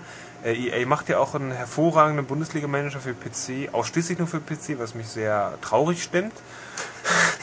Er weint gerade, ihr könnt es nicht hören, aber Philipp weint. Ich spiele auch ansonsten gerne PC, aber trotzdem für Konsole bräuchte man sowas eigentlich auch. Ähm, ist natürlich da abgespeckt. Ja, die Spieler hören jetzt stark auf die Club-Reputation. da kann, man, kann ich mir jetzt nicht zehn Superstar-Stürmer kaufen, auch wenn ich die Kohle hätte. Das Ah. wollen sie nicht. Die wollen auch mal, die wollen spielen. Und dann nützt es nichts, äh, so viele Spiele einzukaufen, weil die, also die wollen einfach nicht. Und, und das sind so kleine Detailverbesserungen. Und, und ich kann jetzt auch einen Spieler KK jetzt 50 Millionen bieten und er überlegt es vielleicht immer noch, so ungefähr. Solche Geschichten, so ein bisschen auf Realismus getrimmt, merkt man natürlich auch erst im fortgeschrittenen Spiel. Ansonsten äh, bewährt wie immer. Ja. Online gibt es auch wieder 53 verschiedene Modi, schätze ich. 10 gegen 10 und Ja, alles drum und dran. Und Online-Saison und Online-Updates und alles, ja. Auch da macht EA schon einen sehr guten Job. Also allein wenn man das Online-Menü ja immer anschaut, die verschiedensten Modi und da ist schon sehr, sehr viel drin. Ja, genau. Also insgesamt kann man sagen, ähm, keine großartig neuen Spielmodi, sondern alles beim alten gelassen, leicht verbessert. Äh, die gleiche Engine wie in den letzten zwei Jahren auch. Grafisch eben. Eben, Ja. also und äh, haben einfach an dem Spielsystem so ein bisschen gefeilt. Insgesamt verbessert gegenüber dem Vorgänger. Definitiv, Es spielt ja. sich einfach toll. Ähm, es spielt sich anders als Konkurrenzspiele, die wir zu ja, demnächst äh, Richtig. besprechen werden. Das Konkurrenzspiel, ja. Und tja, also wer FIFA 9 gekauft hat oder sonst wie, macht damit nichts falsch. Ähm, wer immer ein PES-Fan war, wird FIFA 10, glaube ich, auch nicht unbedingt besser gefallen. Als, Also wird sich dennoch freuen, wenn er sich das gekauft hat und ein bisschen Ja, reinspielt. also- Einleihen, Lizenzen, sonst wie was. Und also Spielgefühl eben, ist wer, wer Fußball mag, es ist ein wirklich richtig gutes Fußballspiel. Also ähm, wenn ihr es nicht mehr abwarten könnt, bis Pro Evolution Soccer ein bisschen später erscheint und dann holt ihr euch das und könnt ihr das andere Ja. immer noch verkaufen wieder, wenn euch dann Pro Evo doch besser gefällt. Also da macht er nichts falsch. Ja, deswegen sage ich nur, macht so wie ich. FIFA 10 im Offline-Modus, Manager alleine spielen und äh, PES für Turniere gegen Freunde, äh, so als Wettkampfspiel. Genau, wie Philipp und ich äh, immer nach einer einem geschafften Arbeitstag, da holt sich Philipp dann noch die Niederlage ab, wenn wir abends Fußball gegeneinander spielen. Genau, wenn die Tentakel abgesagt haben, dann gibt's Fußball. Richtig. Ähm, da nähert sich auch schon wieder ein altbekannter Podcast-Hero, der Ulrich und... Cast hier. Ja, naja. Ähm, fertig? Ja, wir sind fertig. Gut, dann entsorgen wir Gast 1 und holen uns jetzt Gast 2. Sag Tschüss, Matthias. Ich sage Tschüss und kündige schon Gast 2 an. Ist das der Oliver Schultes? ja, wie vorhin auch schon angesprochen, holen wir ihn jetzt wieder, um das krönende Abschlussspiel der Woche noch zu äh, Krönen. besprechen, wollte ich sagen. Egal, gut. Und wie angedroht, jetzt wieder mit Olli. Jawohl, jetzt bin ich wieder hier. Und wir reden noch über das wichtige PSP-Spiel schlechthin, nämlich Gran Turismo. Genau, das ist ja auch heute rausgekommen, so das Spiel zur PSP Go und genau wie die PSP Go kann man am Spiel, glaube ich, auch viel diskutieren. Ja, tun wir das. Das können wir gerne machen. Also ich fange mal kurz an. Gran Turismo auf der PSP ist ähm, nur seit fünf Jahren angekündigt, inzwischen fertig oder auch nicht, wie man es nehmen mag. Ähm, ja, es ist halt ein Rennfahrsimulator. Sprich, dieses Ding hat eine recht schicke Grafik, das kann man so sagen. Ja, definitiv. Ich würde jetzt zwar nicht unbedingt Referenz sagen, aber da haben mich andere Ich schon. Leute überstimmt. Ja. Klappe. Da hinten, der Schmied mischt sich wieder ein, hat keine Ahnung, aber egal. Aber er hat Augen. Keine Ahnung, aber Augen. Ja, aber keine Brille auf. Ja, du hast vielleicht Ahnung, aber keine Brille Gesund- auf. gesund- Doch, ich habe eine Brille Ja, auf. aber die Brille, die taugt ja nichts mehr. Doch, das ist aber ein anderes. Thema, das wir bei einem anderen Podcast mal besprechen können. Egal. Jedenfalls, es sieht wirklich Da lassen wir Ulrich dann mal fünf Meter entfernte Tafeln vorlesen. Ja, das, das wird sehr Super spannend. Gag übrigens. Das machen wir mal. Ja, das sieht auch, Podcast. sieht auch so toll aus dann, ja. Ähm, was wollte ich? Äh, nee, also es sieht insgesamt sehr gut aus. Es hat, die Automodelle sind richtig schick. Das dürften auch die besten sein mit Abstand auf der PSP bisher. Die Strecken, sofern es halt nicht furchtbar langweilige Standardstrecken sind, sehen sie auch recht gut aus. Wie Allerdings viele sind's? komme ich noch dazu. Ach so, Äh, oh, du hast ja. eine, eine Dramaturgie Ja, für den eine- Beitrag. eine- Entschuldigung, ich bin schon ruhig. Ja, ich mache sowas öfters, weißt Ach ja, okay. Ui. Ähm, also die Strecken sehen recht ziemlich gut aus. Komischerweise gibt es einige, da tauchen Polygonblitze auf, so quasi PS1 Simulationsmodus. Also dass so zwischen irgendwo am Saum zwischen verschiedenen Polygonen weiße Blitze sind. Es sind aber wirklich nur einige Strecken, da fällt es aber auf. Und die Texturen der Umgebung sind halt manchmal ja, matschig. Ja, Zwischenfrage dann. Ich habe ja eine Strecke gefahren, die musste ich ja fahren. Warum hatte ich nicht das Gefühl, dass das Spiel so toll aussieht? Warum meine ich, dass Ridge Racer für PSP ähnlich gut aussieht? Weil es die falsche Strecke? ist. Das kann sein, was war sparen? Ein Startkurs? Welches Äh, Auto? Der war aber nicht gut dann. Keine Ahnung. Irgend so ein Einsteiger. So ein vierrädriges. Wahrscheinlich der Standard. Was, mit was fängt man an? Audi? Nee, Toyota. Nee, irgendwas kleinerem. Was Kleines auf jeden Fall. Ja, da hast du schon mal nicht dieses Geschwindigkeitsgefühl, das du definitiv bei Ridge Racer von Anfang an verstärkt hast. Ähm, das bekommst du erst mit Autos, wenn du ähm, später mal die Fahrprüfungen machst oder du äh, Kohle hast, um dir wirklich schnelle Autos zu kaufen und dann mal zum Beispiel über den Nürburgring fährst aus der Cockpit-Perspektive. Ähm, da geht es dann schon richtig zur Sache. Ja. Also das heißt, das ist so wie alle Gran Turismo Spiele, die ich bisher so gespielt habe, dass glaube ich drei waren. Also drei Spiele. Dass ich am Anfang kein Geld habe, ein lahmes Auto und mich hochfahren muss, bevor ich irgendwie mal. Ja, ein, Spaß habe. auch, auch das werde ich noch ausführlicher an. Ach, zu ab- späterer Zeit. Ja, wir haben ja noch viel Zeit. Der Podcast ist noch lang, Philipp. Wir haben ja keine Zeit. Ja, wir sind ja erst bei eineinviertel Stunden. Das geht schon noch eine Weile. Ähm, Gut. Nee, also es sieht wirklich gut aus. Der Sound ist auch ganz gut, würde ich sagen. Der war sehr gut. Er sagt Also sehr ich gut. habe mit ja. Kopfhörer gespielt und ähm, was man eigentlich auch tun sollte und die Motorensounds sind sehr abwechslungsreich. Also ähm, man hört die, die einzelnen Autos und vor allem auch die Autoklassen sehr gut raus. Ist sehr druckvoll und ähm, die Musik zwischendurch, wenn man sie dann mal hört oder hören will, die ist eigentlich auch ganz äh, gut abgemischt. Ja, und die Steuerung, das Fahrgefühl ist Hervorragend. sehr gut. bis auf- Überragend, grandios. Nein, das, hat, das kann nicht überragend sein, weil man hat kein Absolut. analoges Gas und Bremse. Das merkt Äh, man auch bei den Fahrprüfungen sehr gut. Ich halte es da wieder Entwickler und äh, fahre lieber mit digitalem Gas, also sprich ähm, Viereck und äh, X und lenke auch gerne mal ähm, mit dem Steuerkreuz statt mit dem etwas schwammigen. Ähm, was gibt's da zu lachen, Philipp, mit dem schwammigen Analog-Stick-Scheide? Ich lache, weil wir du ja Teil selbst nennen. bei dir selbst Fußballsimulation mit dem Steuerkreuz Natürlich, spielst. alle, was äh, einfach nicht funktioniert seit Jahren. Alle Checker, alle PES-Checker äh, spielen natürlich mit dem Steuerkreuz. Deswegen verlieren die immer gegen mich. Gut, um, Wir können ja den Extended Podcast eigentlich mal einspielen. Äh, ja, still, kommt alles noch. Nicht Okay. so viel spoilern, die Leute sollen ja neugierig bleiben. Ähm, außerdem will ich jetzt weiter wieder über Gran Turismo spielen. Reden, Ja, spielen, reden, reden. Gut, also die Steuerung ist sehr gut. Man merkt die Fahrzeugunterschiede recht deutlich, aber ich hätte mir trotzdem noch beim Gas geben, passiert es halt mal, dass es ein bisschen ungünstig ist, wenn man nur analog fahren kann. Und wieso Yamauchi himself, der große Fahrgott, das nicht irgend dann lieber digital Gas gibt, verstehe ich auch nicht. Hat er seine echten Autos umbauen lassen oder was? Egal. Auch der Umfang, ja, der Umfang. Es gibt ungefähr 840 Autos von 87 Herstellern und Tunern. Und es gibt 45 Strecken. Sehr spannend ist, die Anleitung sagt mir über 800 Fahrzeuge, stimmt, und 35 unglaubliche Strecken. Stimmt nicht. Im Spiel sind es 45. Nur, äh, spannenderweise sehr viele Leute im Internet behaupten trotzdem, es gibt 35 Strecken. Hm, was habt ihr gespielt, sage ich dazu nur. Egal. Äh, Bash beiseite. Also, Streckenauswahl ist gut. Es gibt, sie sind fast alle aus Gran Turismo 4, ein paar ältere, eine neue, Valencia, glaube ich, die ist eher unspannend, weil halt feste Rennstrecke wie halt so Suzuka und Motegi und sonst was, da gibt es halt kaum Umgebung, die spannend ist, aber halt auch Monaco, Le Mans ist auch gut, die Nordschleife ist komplett drin, es gibt Seattle, Tokio, Seoul und noch ein paar. Also je städtiger die Strecke, desto besser sieht sie aus und die Rallye-Strecken sind auch ganz gut. Ja. Ja. Gut. Und es gibt die Fahrübungen wieder, die Olli so ganz toll findet. Vielleicht sollte man vorher noch, äh, bevor wir zu den Fahrübungen kommen, äh, noch ein bisschen so die grundsätzlichen Rennspielsachen mal klären.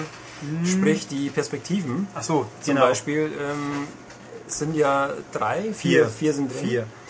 Ähm, es sind zwei Außenperspektiven drin, Genau. ähm, eine quasi Stoßstangenperspektive, Die übliche halt, ja. die übliche und Ein Cockpit. Ein ziemlich cooles Cockpit. Also das Cockpit ist sehr cool. Es ist zwar nicht innen drin, ist es mehr oder weniger schwarz. Also man sieht kein ausmodelliertes Armaturenbrett oder Knöpfe oder sonst was. Lenkrad gibt es auch keins. Gibt auch keine Hände, die ans Lenkrad Ja, fassen. Kein Lenkrad, keine Hände. Ja, sehr gut. Muss ich mal gleich aufschreiben. Sehr gut. Ähm, das ist der tolle Spruch für den Titel des Podcasts. Yay. Da staunen sie jetzt gerade alle. Moment, ich muss es aufschreiben, sonst merke ich mir es nicht. Hände. Ähm, gut, also. Äh, die normale Perspektive ohne alles, Innenperspektive ist halt wie immer. Das Cockpit ist richtig gut, weil man merkt auch die unterschiedlichen Autos wirklich. Also wenn man so einen Ami-Flitzer hat, dann die Lüftungs... Äh, auf der, auf der Motorhaube oder halt Außenspiegel, Unterschied. Die Außenspiegel funktionieren auch wirklich. Was nicht funktioniert, ist der Innenspiegel, der oben an der Scheibe ist, aber dafür hat man einen eingeblendeten Rückspiegel oben drüber. Finde ich komisch, wieso man dann einen Innenspiegel überhaupt modelliert, wenn er dann schwarz ist. Aber man hat einen Rückspiegel, der klappt. Mir gefallen die Außenansichten nicht so gut. Die eine nennt sich Motorhaubenperspektive, glaube ich, ist aber eher auf dem Autodach, also Also die ist auch meiner Meinung nach total bescheuert. Und die normale Außenperspektive des Autos ist relativ tief und im, gerne mal zur Hälfte in der Statuszeile, die das Spiel hat, drin. Also ein bisschen komisch. Wirkt so nach an unten hingeklebt und wirkt auch für mich nicht so dynamisch wie die Innenansichten. Ja, absolut. Das ist so frühes Ridge Racer Phänomen. Die früheren Ridge Racer hatten auch so eine Außenperspektive, die eher, eher so lästiges Anhängsel war. Gut. Haben wir noch was übersehen von den Grundlagen? Nö. Gehen wir jetzt zu den Fahrprüfungen, die du so toll findest. Erklär doch mal den lieben Zuhörern, wieso eigentlich? Wieso die Fahrprüfungen so toll sind? Ja, Weil du auf ähm, ziemlich intelligente Art und vor allem spielerisch ähm, die Grundlagen ähm, der, des Fahrverhaltens in Gran Turismo 5 lernst. Das heißt, Gran Turismo 5 ist dann nicht einfach, ähm, du kannst jetzt nicht irgendwie auf eine ähm, Kurve zufahren mit 200, dann mal kurz aufs, äh, auf die Bremse gehen und dann elegant rumdriften. Das mag vielleicht in Ridge Racer gehen, aber in Gran Turismo geht es nicht. Das heißt, ähm, jedes Auto hat ein spezielles Gewicht und je schneller du fährst, desto länger musst du natürlich auch bremsen. Und du bekommst dann natürlich in den äh, einzelnen Fahrprüfungen auf spielerische Weise mitgeteilt, hallo, dein Auto hat Gewicht, du musst entsprechend vorher bremsen, ähm, du musst ähm, aufpassen, dass du wieder richtig beschleunigst, nicht zu schnell beschleunigst und so weiter. Du bekommst einfach ein Gefühl für das Fahrverhalten der Autos. Und zwar auch noch ganz wichtig, ähm, für alle Modelltypen, die im ähm, Spiel vorkommen. Das heißt, ob es jetzt ein Heckantrieb ist, äh, ob es ein Auto mit Mittelmotor ist, mit Vierradantrieb, was auch immer. Also die, die schnellen Rennwägen, die dann später kommen, äh, die darfst du ja auch noch Probe fahren. Ich finde das wirklich ähm, eine, sehr coole Art des Tutorials oder des, ähm, des Einstiegs in das Rennspiel an sich. Und der positive Nebeneffekt ist, für jede Fahrprüfung bekommst du auch noch Kohle. Das heißt, wenn du die ganzen Fahrprüfungen meisterst, ähm, wenn du sie meisterst, bekommst du entweder Bronze, Silber oder eine Goldmedaille verliehen, entsprechend mit ähm, Geld verbunden. Und selbst wenn du die Sachen nur alle auf Bronze spielst, hast du am Schluss genügend Kohle, um dir auch ein richtig schönes, dickes, äh, schickes Auto zu kaufen. Ja, das, das hat auch seine Tücken, wo wir auch noch zukommen werden. Ich fand die Fahrprüfungen, ich bin jetzt nicht so der ganz große Fan, vor allem weil sie dich, sich doch relativ schnell auf zwei Typen äh, reduzieren. Schaffe es zur Ziellinie in der Zeit durch diese Kurve und schaffe es bis zur Ziellinie so und so viele Autos zu überholen. Ähm, auch nicht so wild. Man hat eben die Abwechslung, man kriegt ja auch mal Autos zu fahren, die man sonst eher nicht so schnell zu Gesicht kriegt. Aber was mich stört in diesen Fahrprüfungen, es macht ja grundsätzlich, ist es schon sinnvoll. Man darf nicht die Strecke verlassen. Sobald man zu sehr von der Strecke abkommt, wird abgebrochen. Und wo Gegner da sind, ich darf die kaum berühren. Wenn ich sie aber bloß böse anschaue, heißt schon, du warst zu aggressiv. Meistens. Ja, Gut. Aber im normalen Spiel ist es alles scheißegal. Wenn man normale Rennen fährt, dann darf man die Gegner als Bande nehmen, um um die Kurve zu bumsen. Und wenn ich irgendwo in die Wildnis fahre, ist es auch egal. Also ich finde diese Diskrepanz ein bisschen zu groß, weil gerade eben die, die Geschichte, er fragt super penibel ab, wenn ihr jemanden anrempelt, ganz leicht, war es schon nix. Im normalen Rennen ist es völlig wurscht. Schadensmodell gibt es natürlich auch keins, aber das wundert ja nicht. Das ist wie im echten Leben, wenn du Führerscheinprüfung machst und äh, beim Überholen von einem, von einem Auto blinkst du nicht, dann bist du durchgefallen. Ja. Und im echten Leben, zumindest habe ich den Eindruck, schert sich da kein Mensch drum. Also es ist zwar eine Ein Vorbereitung in die, ins Kennenlernen der Fahrphysik, aber eine Vorbereitung auf die echten Rennen eher weniger, weil wenn man so vorsichtig fährt wie in der Prüfung, dann kommt man tendenziell meistens nicht mehr ganz so weit. Okay, das lasse ich äh, so gelten, aber was du natürlich schon lernst, ist, wie du Kurven einfach anfahren musst. Solltest, ja. Solltest, weil wenn du aus äh, Gras rauskommst oder was auch immer oder ähm, einen Sand, der dann äh, die Rennstrecken begrenzt, dann bist du weg vom Fenster. Und bei vielen Ja. Rennen äh, kostet dich das vielleicht den Platz oder den, den Sieg oder du musst einfach nochmal von vorne Ja, aber anfangen. ich kann aber genauso am Schluss die Harakiri-Aktion, um den ersten nur kurz wegzubolzen. das, kannst du natürlich auch machen, ja. das, ist funktioniert schon- recht gut. Ja, ähm, ja, Heißt es in einem Umkehrschluss, dass man die Fahrprüfung ablegen sollte? Oder kann jetzt der, das, das der hängt- nicht so äh, geskillte PSP-Rennspiel-Fan damit auch umgehen? Oder sind die quasi Pflicht? Nö, wir sind freiwillig. Also Pflicht in dem Sinne, wer es nicht spielt, so. hat ein Problem, steht da.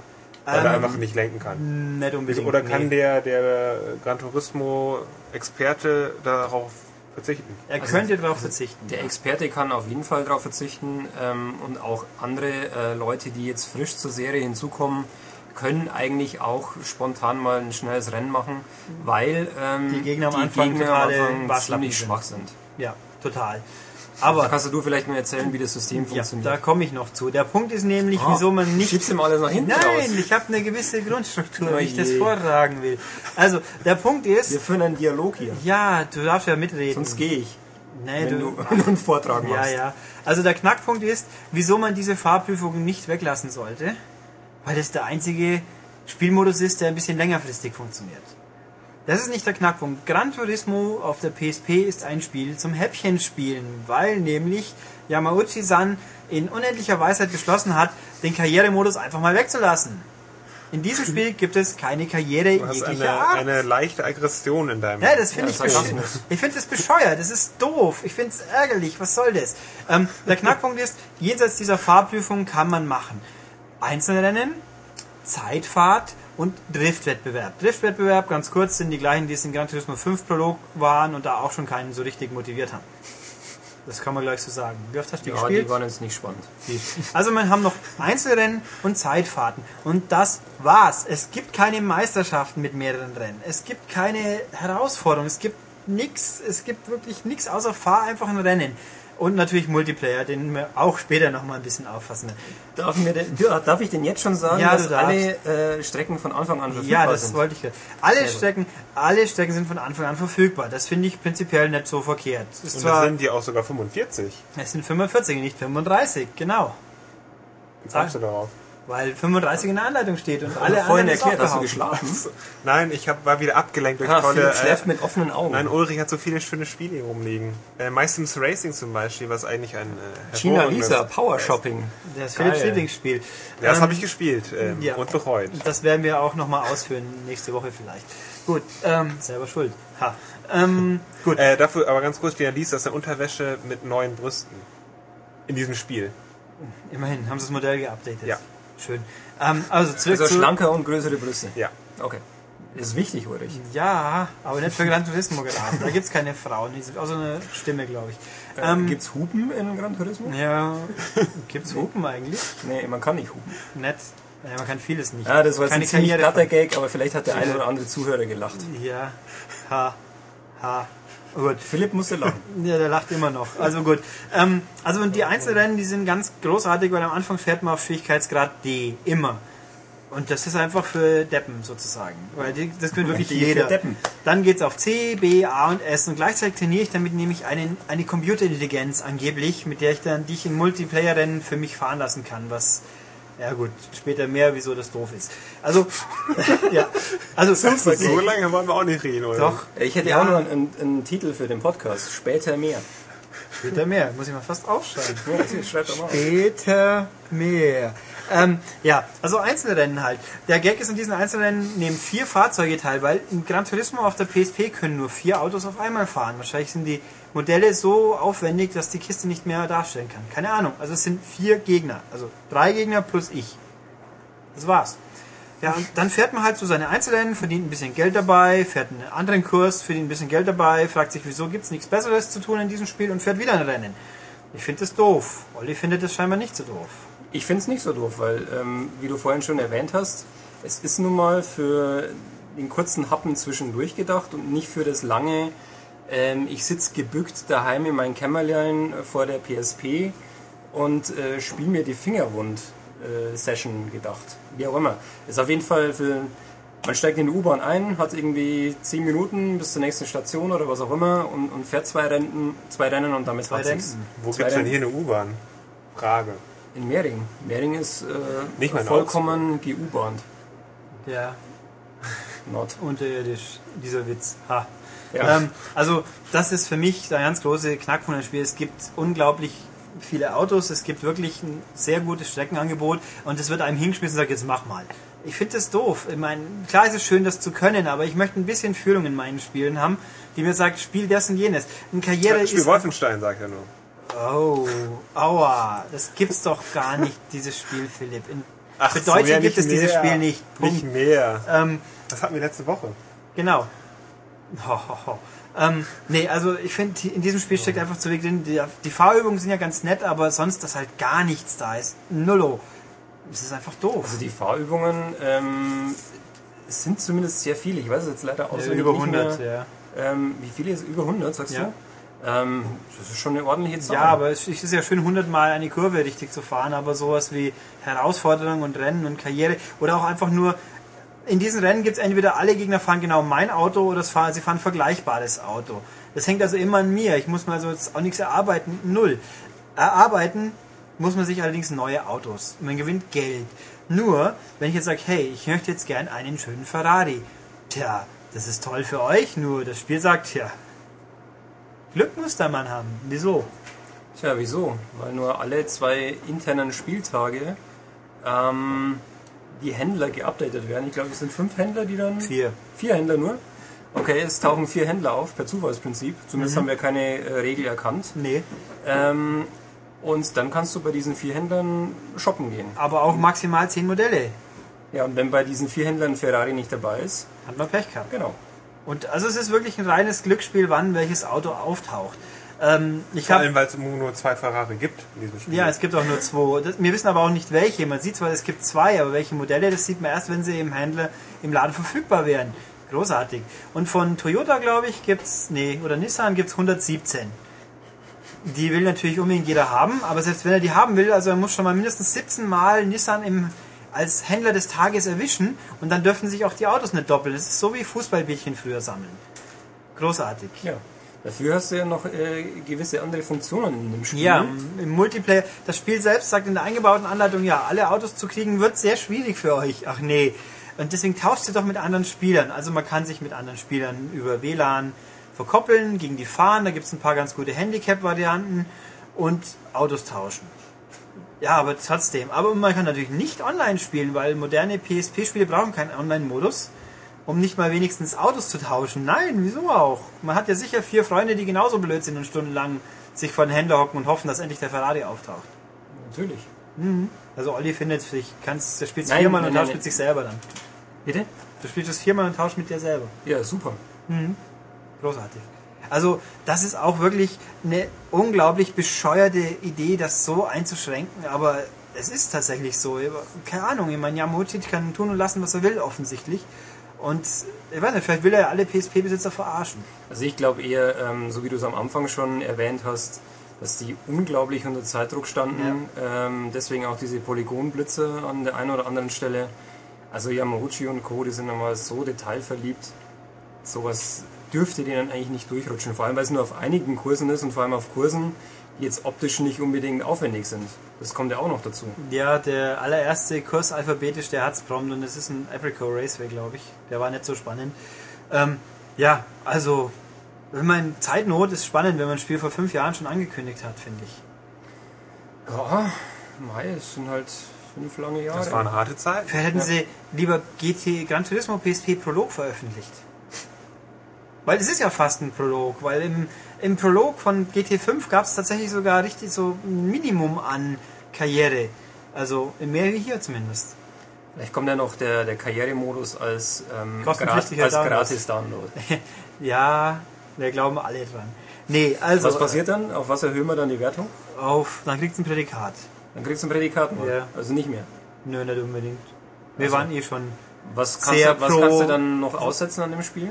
Ähm, Noch möchtest du eigentlich nachträglich mal Kritik üben was am Spiel? an diesem Spiel? Also was im Test vielleicht untergegangen ist, also in dem Test Nö. im Heft. Habe ich noch was vergessen? Nö, also ich, ich habe ja alles weit ausgebreitet. Diese Wertung haben wir in einer harten Diskussionssitzung ausdiskutiert und ich bin immer noch der Meinung, dass die zu hoch ist. Olli findet das nicht offensichtlich. Ich finde es äh, angemessen, wenn man sich darauf einlässt, was das Spiel ähm, sein will. Sprich, ähm, Unterhaltung für einen Zwischendurch. kurzen Zeitraum. Genau. Ja, und mehr habe halt leider auch nicht. Also in diesem Spiel hätte so viel mehr noch rauskommen können. Aber sie hatten keinen Bock oder keine Zeit drauf. Ja, und deswegen haben wir jetzt ein Gran Turismo, das hoffentlich nicht ein Vorbild fürs Fünfer wird. Nein, im Film wird alles besser und toll und überhaupt. Das kommt Ja. ja, auch erst nächstes Jahr. Genau, in Japan. Mal gucken, wie lange es dann brauchen, um die deutschen und englischen Schriftzeichen einzubauen. Tja, So wie bei Final Fantasy vielleicht. ist ja mindestens so aufwendig zu lokalisieren wie Final Fantasy. Wahrscheinlich. könnte vielleicht sogar hinkommen, wenn bei den, also das haben wir noch gar nicht erwähnt. Man hat ja diesen, diesen umfangreichen ähm, Autokatalog irgendwann mal, wenn man sich denn die ganzen Autos gekauft hat. Und bei jedem Auto sind noch ein oder mehrere Seiten an wirklich interessanten Infos dabei, zu der Geschichte des Autos, ähm, wo das Auto herkommt, ob es eine Spezialversion war, in welchen Rennen es mitgefahren ist, wie viele Preise es gewonnen hat. Also neben den üblichen Daten wie PS-Zahl, Umdrehung, äh, Drehmoment und so weiter. Ähm, das hat schon fast so ein bisschen was von, von dem, dem früheren Quartett-Erlebnis. Ja. Und ähm, wer wollte weiß, was in Gran Turismo 5 alles drin ist. Es werden ja über 1000 Autos sein. Und wenn du dann bei Ach ja. diesen 1000 Autos irgendwie äh, x tausend Seiten an Infos noch dazu hast, da kommt schon ein bisschen was an Text zusammen. Ja, ich hätte auch lieber gerne ein paar Seiten Text wie ein Cockpit beim Auto. Das verstehe ich jetzt wieder nicht. Nee, verstehe ich jetzt nicht. Es gibt doch das Gerücht, dass es bei Gran Turismo 5 über 1000 Autos gibt und 170 davon haben ein ausmo ausmoduliertes Cockpit. Dieses Gerücht, Ja, das glaube ich nicht. das fände ich auch komisch, aber ich würde es ihnen nicht zutrauen. Also wenn ich es jemand zutraue, dann wirklich diesen Leuten, die ja äh, grundsätzlich immer erst einen Prolog oder wie ist das Ding bei 4 damals? Da gab es auch vorab was. Äh, Ist es nicht auch Prolog? Was auch Prolog. Oder dann gab es natürlich noch äh, Genf Jennifer Dingsbums Sonderedition mit fünf Autos zum halben Preis oder so ähnlich. Naja. Ähm, Okay, egal. Jungs, was ist denn jetzt euer Fazit? Kaufen, nicht kaufen. Ist es jetzt ein Must-Have-Titel für die PSP oder nicht? Nö. Okay, dein Ähm, Olli? Jemand, der mit Rennspielen was anfangen kann und einfach ähm, Sich der Limitationen bewusst ist. Genau, vor allem in Richtung kurzes Spielerlebnis und dieses kurze Spielerlebnis halt immer wieder mal, ähm, der sollte auf jeden Fall sich Gran Turismo anschauen. Also weil in puncto Fahrverhalten, ähm, Grafik und Sound gibt es daran nicht viel auszusetzen. Das muss man ganz klar sagen. Ein wenig schon, aber es ist jetzt nicht entscheidend. Für mich ist halt entscheidend, dass der Rest vom Spiel einfach fehlt. Aber wer, wie gesagt, mit Rumfahren glücklich wird, der, für den ist es echt toll. Also da haben wir hier, wie gesagt, für den ist es sogar so richtig toll, deswegen auch noch die doch sehr gute Wertung, obwohl ich doch auch einige Sachen gar nicht haben kann. Also es ist eine Allround-Empfehlung kann man dem nicht geben, aber wie wir gerade ausführlich, glaube ich, besprochen haben, sind die Punkte plus und minus da geworden. Und wer sich eine PSP Go wirklich kauft, kann es ja bis Ende nächster Woche noch umsonst downloaden. Aber auch nur bis dahin. Ja, immerhin. Ja, aber wieso nur 10 Tage lang? Aber na gut. Wir regen uns jetzt ab und äh, schließen diesen Genau. M-Cast. Schließen wir diesen M-Cast. Äh, wie Herr Schultes schon zwei, dreimal erwähnt hat, gibt es so einen lustigen Zweit-M-Podcast, der nennt sich M-Extended. Er ist inzwischen bei Apple zu finden und auch schon in der Top 10. Danke den 70 Downloadern ungefähr, die den bis gestern freiwillig schon angehört haben.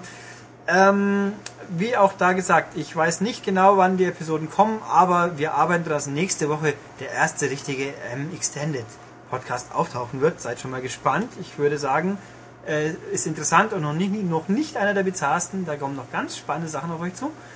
Und ansonsten, ja, sind wir mit dem Normalen hier jetzt erstmal fertig. Wie immer, schaut bitte auf unserer Webseite vorbei. Sie ist ganz spannend, www.maniac.de. Erzählt uns was, was ihr vom Podcast haltet, äh, an mail podcast.maniac.de oder in den Kommentar unter den Podcastbeitrag oder ins brandneue Forum. Und ansonsten Hätte ich jetzt noch einen Titel äh, für den Podcast. Oder. Nee. Doch. Sehr, gut. Haben wir es auch noch untergebracht. ja, nee, das war's dann für diese Woche. Bis nächsten Freitag. Tschüss. Tschüss.